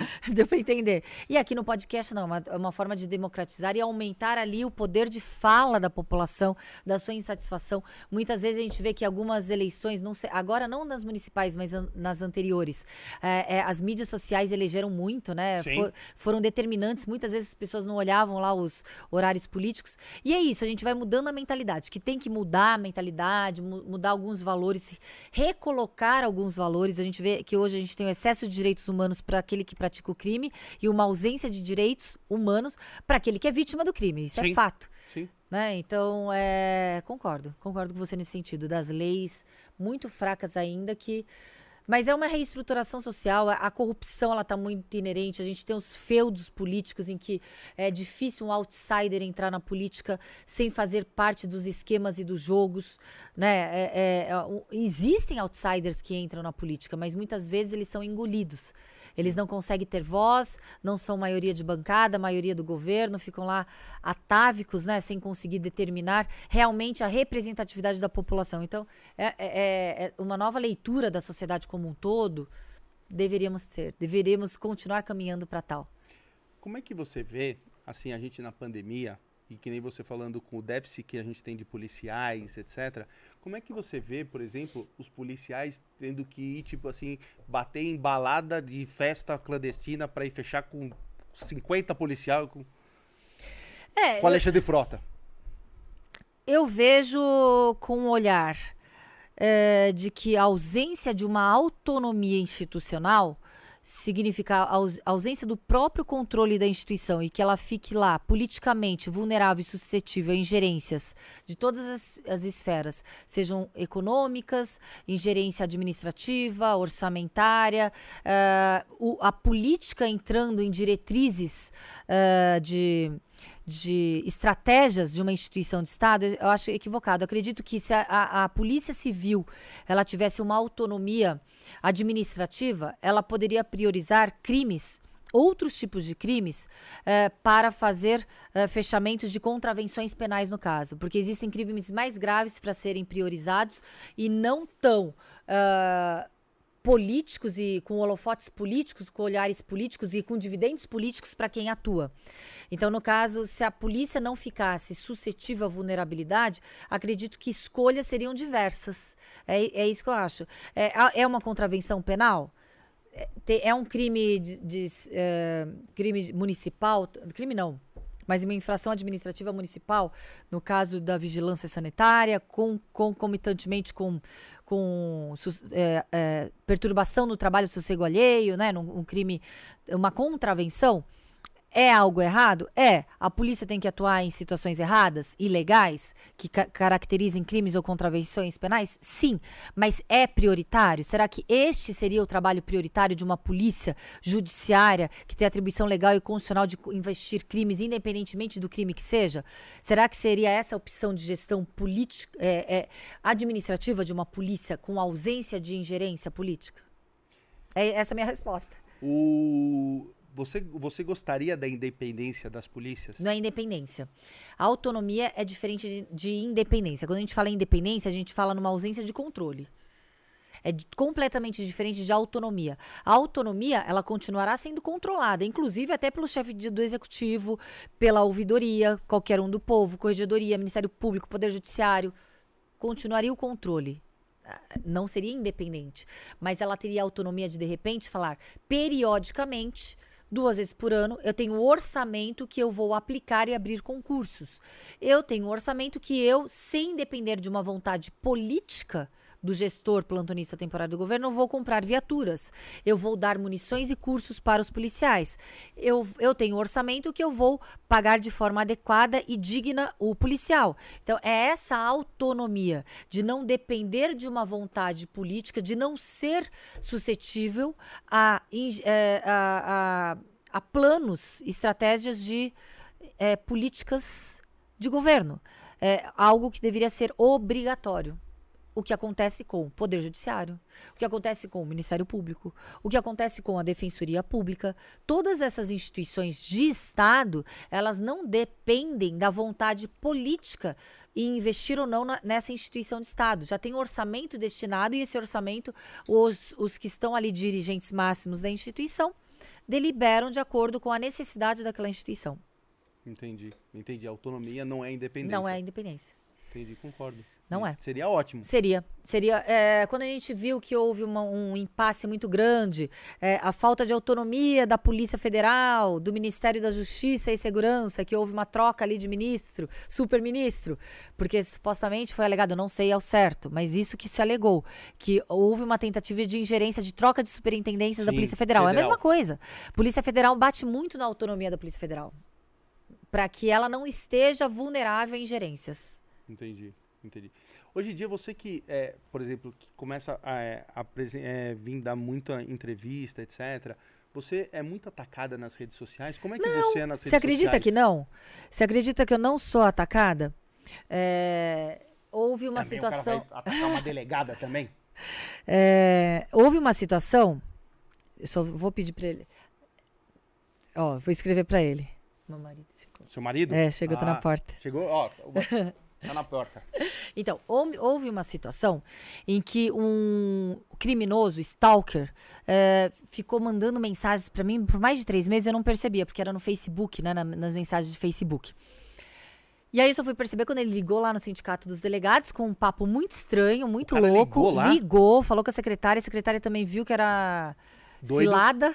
Falou, cilada, tá estranho. Falei, vi que era estranho. Automaticamente já me dirigi à Delegacia de Crimes Cibernéticos, que é no Palácio da Polícia, os pares de forma muito é, profissional, competente. Inclusive, hum. um, olha que engraçado, é irmão da Yas. Da... O Hussein. Ah, é. tá. O investigador da equipe é Sim. é irmão da Yas. Caraca. É. Muito bom, muito bom em crimes cibernéticos. Identificou IP, é, IP o, né, o direcionamento, a localização, o, o endereço, de onde vinha o, o né, as mensagens, as tudo. Mensagens. Identificou a pessoa, o criminoso, todo, totalmente identificado. Por causa das leis fracas. O que, que aconteceu? Foi conduzido um crime de ameaça que hoje é um nada jurídico, não tinha o crime de perseguição que continua com uma pena fraca. Foi lá, foi ouvido, confessou, saiu pela porta da frente. Tá aí o que eu falei. Tá o aí o que eu falei. continua, mas saiu pela porta da frente. O Brasil não tá preparado, gata. Não tá. Infelizmente. É, tinha armas brancas, armas uh, simulacros, uh, todos os objetos foram apreendidos. Realmente ele parou depois dessa. Mas é uma situação completa de incerteza, né? Não, não se dá certeza do castigo para alguém que ameaça crimes bárbaros, como uh, iria me matar, esquartejar, estuprar, uh, com requintes de crueldade. Era, eram essas ameaças, o contexto de ameaça desse criminoso. E você, aí, aí você e o seu marido, que já é ligado no 320, uhum. fica. Meu marido é calminho. Eu que sou ligado no 380. Nossa, né? mas aí, depois de, de tanta ameaça assim, você qualquer coisa é. Não, a gente fica em estado de alerta um pouco maior, né? Máximo, né? É, é. Caraca, meu. Me fala uma coisa. Hoje em dia que a gente está falando das redes sociais, você está me contando disso que aconteceu com você. É, a gente também está é, tá presenciando, e eu acho que hoje em dia com as redes sociais, é, o glamour de muita coisa. E a gente está presenciando, às vezes, assim, por exemplo, assim, o glamour da, do, da profissão do delegado. Especificamente, que nem é, todo mundo viu e, e acompanhou, aqui a gente viu muito o da Cunha Uhum. fazendo é, uma Netflix de, da- do dia a dia, das, das coisas. E automaticamente também a gente viu, é, eu vi também uma, uma atitude da instituição com ele, e hoje eu vejo, tipo, eu vi ele é, reclamando, um- cena dele saindo carregando uma sacola nas costas, que foi punido porque ele colocou tudo. E assim, o que, que você acha disso de hoje das redes sociais? É, você acha que cada vez mais também a gente vai ter é, policiais querendo virar popstar nas redes sociais? Eu acho extremamente positivo que a polícia tenha uma, uma imagem positiva, extremamente positivo que a polícia tenha uma ótima imagem com a sociedade, com a população. A divulgação de bons trabalhos é, é essencial para o respeito que essa instituição, que essa polícia adquire com a população. Né, que a, população, a gente tem que resgatar a dignidade da polícia. O resgate da dignidade da polícia se dá também através de- da imagem de bons trabalhos, de, de combater o crime. É, agora, como todos os locais, não só público como privado, a gente tem normas. No privado, hoje, se fala muito em compliance. No Isso. setor público, a gente fala de normas de conduta previsto na lei orgânica, no caso da nossa lei orgânica da polícia. E existem regras que você sabe que existem antes mesmo de você ser um policial, porque você presta um concurso público, você estuda a lei orgânica, você passa nesse concurso sabendo qual é a lei orgânica, a legislação que rege normas de conduta sob pena de infração administrativa, até mesmo um crime, se você in- ingressar e contrariar essa essa- essas normas. É proibido falar através de mídia, imprensa, redes sociais? Não é proibido falar, mas você tem que, como um delegado, como um policial, é, através de vias hierárquicas, é, representar por uma autorização, solicitar uma autorização através das vias hierárquicas. E quando você solicita essa autorização, essa autorização ela é concedida e muitas vezes elas também são indagadas na, no- na concessão, da, eh, quando, quando se concede a autorização, qual será o contexto, se terá cunho político ou não, porque uma instituição de Estado não pode ter um cunho político. Ela não pode eh, infringir um dos maiores princípios basilares da administração pública, que é o princípio da impessoalidade. A instituição de Estado ela não pode ter uma cara estampada falando a polícia é sinônimo deste cara, deste polícia, deste determinado policial. Não pode. Você simplesmente você está quebrando, até praticando atos de improbidade administrativa, quebrando princípios basilares da administração pública. Então, quando você não respeita, você vai ser apurado e responsabilizado. Então, é, é essa a situação. Agora, o que está acontecendo com o le- colega da Cunha, sinceramente, ele não é, é, de- delegado sindicalizado. A gente não tem Ele um, não é? não. A gente não é um sindicato que, que tenha a obrigatoriedade de todos serem sindicalizados. Não existe uma obrigatoriedade, uma compulsoriedade na sindicalização. Só paga o sindicato quem quer. E quem pagar o sindicato, quem quer, ele tem toda a defesa jurídica, estando ele correto ou incorreto. É um dos benefícios que o sindicato proporciona para aquele que faz parte do sindicato. Então, o colega da Cunha, ele não é sindicalizado, não utilizou o jurídico do sindicato, então não tem o conhecimento do que está sendo apurado ou não. Eu não sou defensora técnica dele e nem o, nem o represento. Eu represento todos os delegados de polícia de São Paulo. E a situação dele não é uma situação que macula toda, uma, é, é, toda a carreira do delegado. Ele está com um caso pontual dele. Então, ele precisa de uma defesa técnica especificamente para ele. Você entendeu? Então, eu, por ser presidente do sindicato e defender as prerrogativas dos delegados de polícia, eu não, o, eu não sou o representante dele, sou representante de todos os delegados de polícia. Inclusive, algumas vezes ele até ofendeu alguns delegados em podcast, quando ele fala que é, delegado, policial acima de 50 não está na polícia para ser polícia. E com- deu continuidade a isso. Então, é uma situação em que. E ali sim ele ofendeu todos os delegados de polícia. Então, o, que, o, o problema pontual do da Cunha não é uma ofensa a todos os delegados de polícia, é, uma é- é um problema que ele está passando. Então, é é essa situação. Agora, como cumpridor da lei, como delegado de polícia, ele sabe o que está escrito na lei orgânica da polícia. E se ele não concorda, ele deveria então fazer algo para que essa lei orgânica fosse alterada. Seja ele um político, um parlamentar, mas como policial, ele tem que respeitar essa lei sob pena de responsabilização, não só administrativa como penal. Mas agora eu acho que ele não vai ser mais, né? Porque acho que ele foi é, tirado da. Não sei das. Eu não entendo, mas acho que ele foi afastado. Não, pela, pelas últimas notícias que eu, que eu li, eu, ele só está afastado. Pelas últimas Ah, tá, notícias que eu li. Ele Ele pode ainda, voltar. ele ainda é delegado de polícia. Ah, tá. Ele é um delegado de polícia. Pelas últimas notícias que eu Ele li. pode, ele- então, então ah, afastamento você pode continuar armado, né? Você pode continuar com as coisas. Depende do tipo de afastamento. Ne- Não tem conhecimento. Ah, mas tem uns que não que você Sim, tem uns que não que você podem. tem que entregar. Entendi, entendi. De- depende do tipo de afastamento pontual. E o delegado de polícia, quando ele tem uma apuração preliminar, uma sindicância, qualquer outro procedimento, e também está na lei orgânica. É, existe o sigilo decretado para o delegado de polícia. Como assim? É sigiloso todas as, Ah, a- tá. todos os procedimentos que envolvam um delegado de Ele- polícia. A apuração e responsabilização de um delegado de polícia. Entendi. Está na lei orgânica também. É, porque hoje em dia, se, se a gente começar. A, pôr- hoje, a- as redes sociais veio pra ficar. E se cada um começar a querer ser um popstar. É. São regras de normas e condutas, é o compliance no mundo corporativo. Até, que, até porque provavelmente o canal dele bombe, ele vai, ele, vai, ele vai ter monetização muito maior do que a. Mas se for uma difusão de cultura e ensino, se ele tivesse ali propalando eh, de uma forma a ser um ensino, ou culturalmente falando, existe lá a possibilidade na Constituição Federal que um policial ele só pode acumular uma outra, outra função se essa outra função for correlata a uma difusão de cultura e ensino.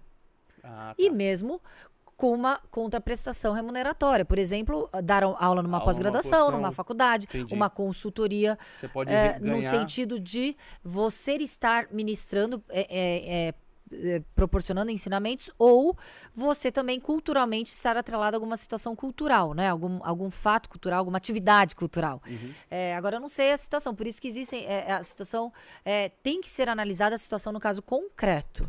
No caso concreto. Ele, ele tentou falar com vocês do sindicato? Ele me ligou, é, não foi uma, uma ligação é, educada. Não foi uma, educa- uma educação educada. Eu, eu acredito que ele está se posicionando muito como uma vítima do sistema, perseguido, está se colocando como uma situação em que ele está sendo injustiçado. E uma pessoa que está nessa situação tentar oprimir, intimidar e tentar impor ah, ah, suas Vontades. vontades num- numa presidente de um sindicato que, além de colega dele, é mulher, é, caracteriza e denota nitidamente um comportamento duplo, uma dupla personalidade, que ora ele se coloca como oprimido, ora ele tenta oprimir, Oprimir. alguém, porque aqui ninguém vai me oprimir, mas que ele tentou de uma forma intimidatória, com falar é, intimidatório, tentar fazer com que diz ele que está sendo feito com ele, e isso tentou. Mas claro que não houve efetividade nem eh, nenhuma. Ele não foi efetivo no Ele que não ele foi bem tentou. sucedido. Não, não. Entendi. E aí, Deni, tá- tem muitas perguntas? Como é que tá aí? Ah, a gente tem algumas perguntinhas aqui, não muitas, mas temos. Manda, aqui. manda, manda aqui pra mim. Eu já vou. Vou falar, ó, vocês aí do outro lado do chat, vai mandando as perguntas aí, ó. O Deni tá me Meu mandando marido aqui. chegou. Deixa eu ver. Ah lá, cadê? Ô, pelo amor de Deus. Ó, eu juro pra você, eu não fiz nada, eu tô de boa. Eu tô de. Ah, Você Ele tava tava assistindo? assistindo. Ah, graças a Deus, tá tudo. Com a arma na mão. Meu Deus. Manda pra mim aqui, Dani. Aqui, ó. Pera aí. Vai dar sorte pra você. Ele é, ele é da SWAT? Não. Ah, tá. Cadê, Dani? Pera aí. Ah, não, pode, pode ler, pode ler. Se tiver fácil aí pra ler, já lê aí, então. Bora abrir então para as perguntas aqui, ó. Temos duas perguntas, uma do Cortes. Boa. Na verdade são duas do Cortes. Boa noite, prazer aí, o Cortes tá sempre com a gente na live. É o seguinte, a pergunta do Cortes. O caso da Flor de Lins deu errado e ela foi descoberta. A mulher age de forma i- a mulher age de forma diferente, mas é tão ruim quanto o homem. Na DDM, tem muita acusação falsa? Eu nunca trabalhei numa delegacia especializada de defesa da mulher. Mas assim como homens e mulheres, existem os oportunistas, os que desviam ah, o intuito legal de determinada situação, os que tentam aproveitar, eh, no caso, uma legislação ampla de rol de proteção às mulheres para benefícios espúrios, benefícios que colidem com a legalidade, com interesses próprios, até mesmo interesses de âmbito de indenização fin- eh, financeiro. Então, é, não posso generalizar e falar que existem as mulheres são ah, desviam a, a legalidade para benefícios próprios, assim como não posso beneficiar é, é, generaliza- generalizar e falar que todos os homens são agressores das mulheres. Existem pessoas e pessoas, comportamentos e comportamentos. Existe sim é, tipo de pessoas que, que desviam o, real intuito né, da proteção às mulheres, assim como existem homens que são é, defensores das mulheres até mais do que as próprias mulheres, então a gente não consegue generalizar. Perfeito. E agora ele, ele não foi muito bem uma pergunta, mas ele perguntou assim, ele falou se você pode comentar uma falsa acusação descoberta. Ah, uma falsa acusação? É, Descoberta. É, a falsa acusação. Então, assim, Isso. o que, que acontece? O delegado de, de polícia ele tipifica. No caso de uma denunciação caluniosa, foi tipificado como tal. E essa tipificação na, fa- na fase do inquérito significa a fase antes do processo. Só que quem vai definir o que eu presenciei de um primeiro momento é o juiz. Juntamente com o advogado de defesa, que vai colocar defesa técnica, ou acusação que vai pegar o inquérito policial para denunciar. Então, é, a continuidade do desdobramento dá no Poder Judiciário. Ele que decide se o que, em um primeiro momento, o delegado percebeu pelo conjunto ali probatório inicial caracterizaria, mas eu não dou a ordem final. Quem dá a ordem final é o juiz, de acordo com toda aquela defesa lá do procedimento, porque o delegado de polícia ele atua na fase pré-processual. O processo ele dá continuidade, quem vai decidir é o juiz. Às vezes, às vezes tem situações que, por exemplo, assim, um delegado teve que fazer a parte pré-processual ali, aí por alguma coisa ele, ele foi é, transferido para outro lugar, cai aquele, aquele processo na sua mão, você olha e tem que às vezes começar do zero de novo? É, se- é, infelizmente existem situações em que você herda inquéritos de outros colegas e aí você tem que estudar o inquérito, perceber e a- às vezes algumas diligências são refeitas, né? Porque até por ter perdido ali a- a- o objeto ou aquelas diligências iniciais lá do inquérito policial não terem sido cumpridas a contento, a tempo, a prazo razoável. Então, realmente existe sim esse trabalho de refazer alguns atos quando não estão ali prontos aquele que vai presidir, porque quem vai a- a, presidência é a partir daquele momento.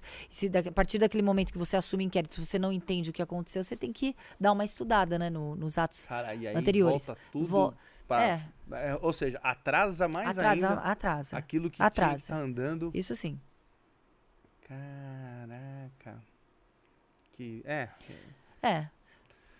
Brasil, né? Mas eu acho que isso está mudando um pouco, porque existe a implementação agora aqui no estado de São Paulo, está quase que 100% dos inquéritos eletrônicos. Hum. E os inquéritos eletrônicos, tudo que é eletrônico a gente vê que dá um dinamismo maior e, e, e a forma de você perder também algumas informações fica mais difícil, mais complexa, né? Até mesmo impossível quando você tem os inquéritos eletrônicos. Aí o andamento fica mais dinâmico, sim.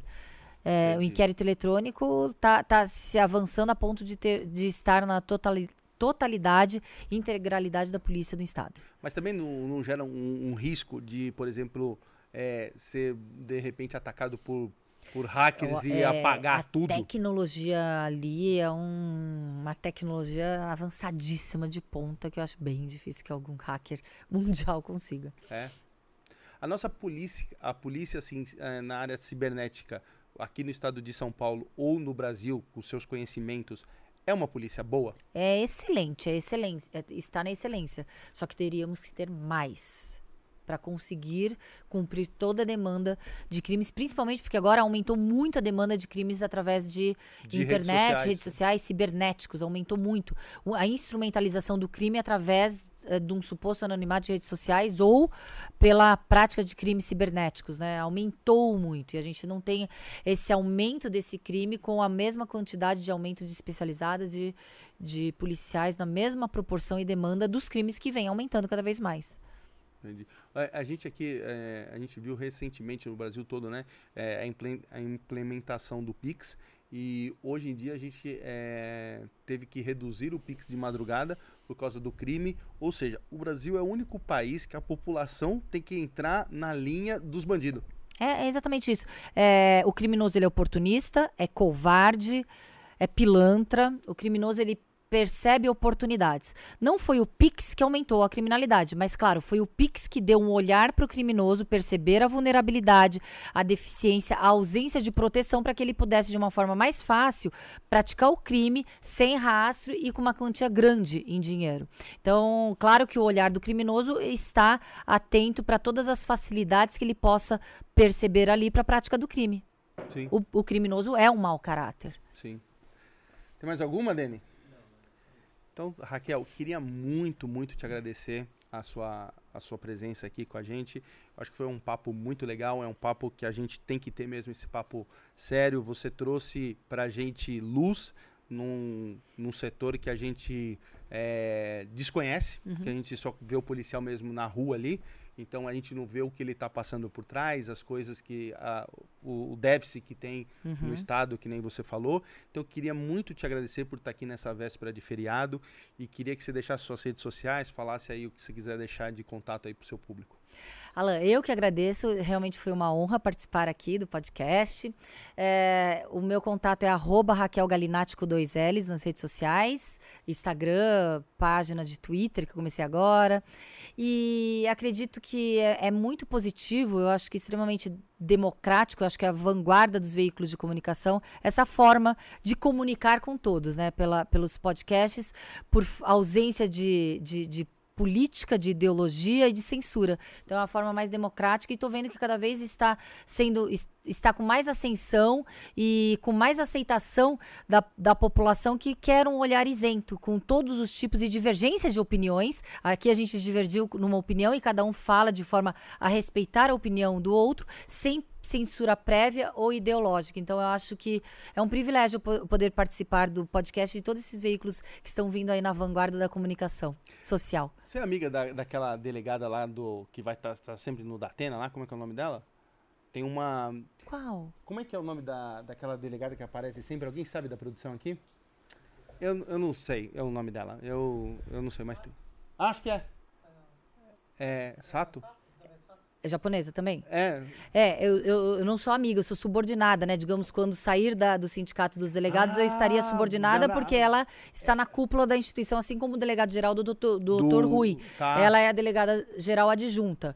É, como presidente, não, mas saindo da presidência, voltando para a instituição Polícia Civil, ela está ali como uma das dirigentes máximas da instituição, junto com o doutor Rui. O problema é que a gente só tem uma mulher, dentre tantos outros, Outros que comandam a instituição. É, de, dire... de máximos da instituição.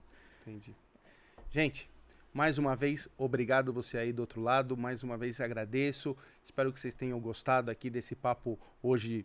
É um papo diferente, descontraído, para a gente entender exatamente sobre segurança pública aqui no nosso estado e principalmente também no nosso país. Obrigado mais uma vez, você ficou aí do outro lado. Que nem eu pedi no começo, desce o dedo, desce o dedo no joinha, faz esse vídeo chegar no maior número de pessoas possível, porque isso é muito importante a gente saber, a gente ver como é que está o nosso país, o nosso estado. E quero sempre agradecer mais uma vez a LTW Consult. Então você que quer aprender a investir, entra lá na página do Instagram dos caras, LTW Consult, vai ali- na bio e já tem ali um caderno de como é, começar a investir. Muito obrigado, bom feriado para vocês, valeu, até amanhã. Tchau.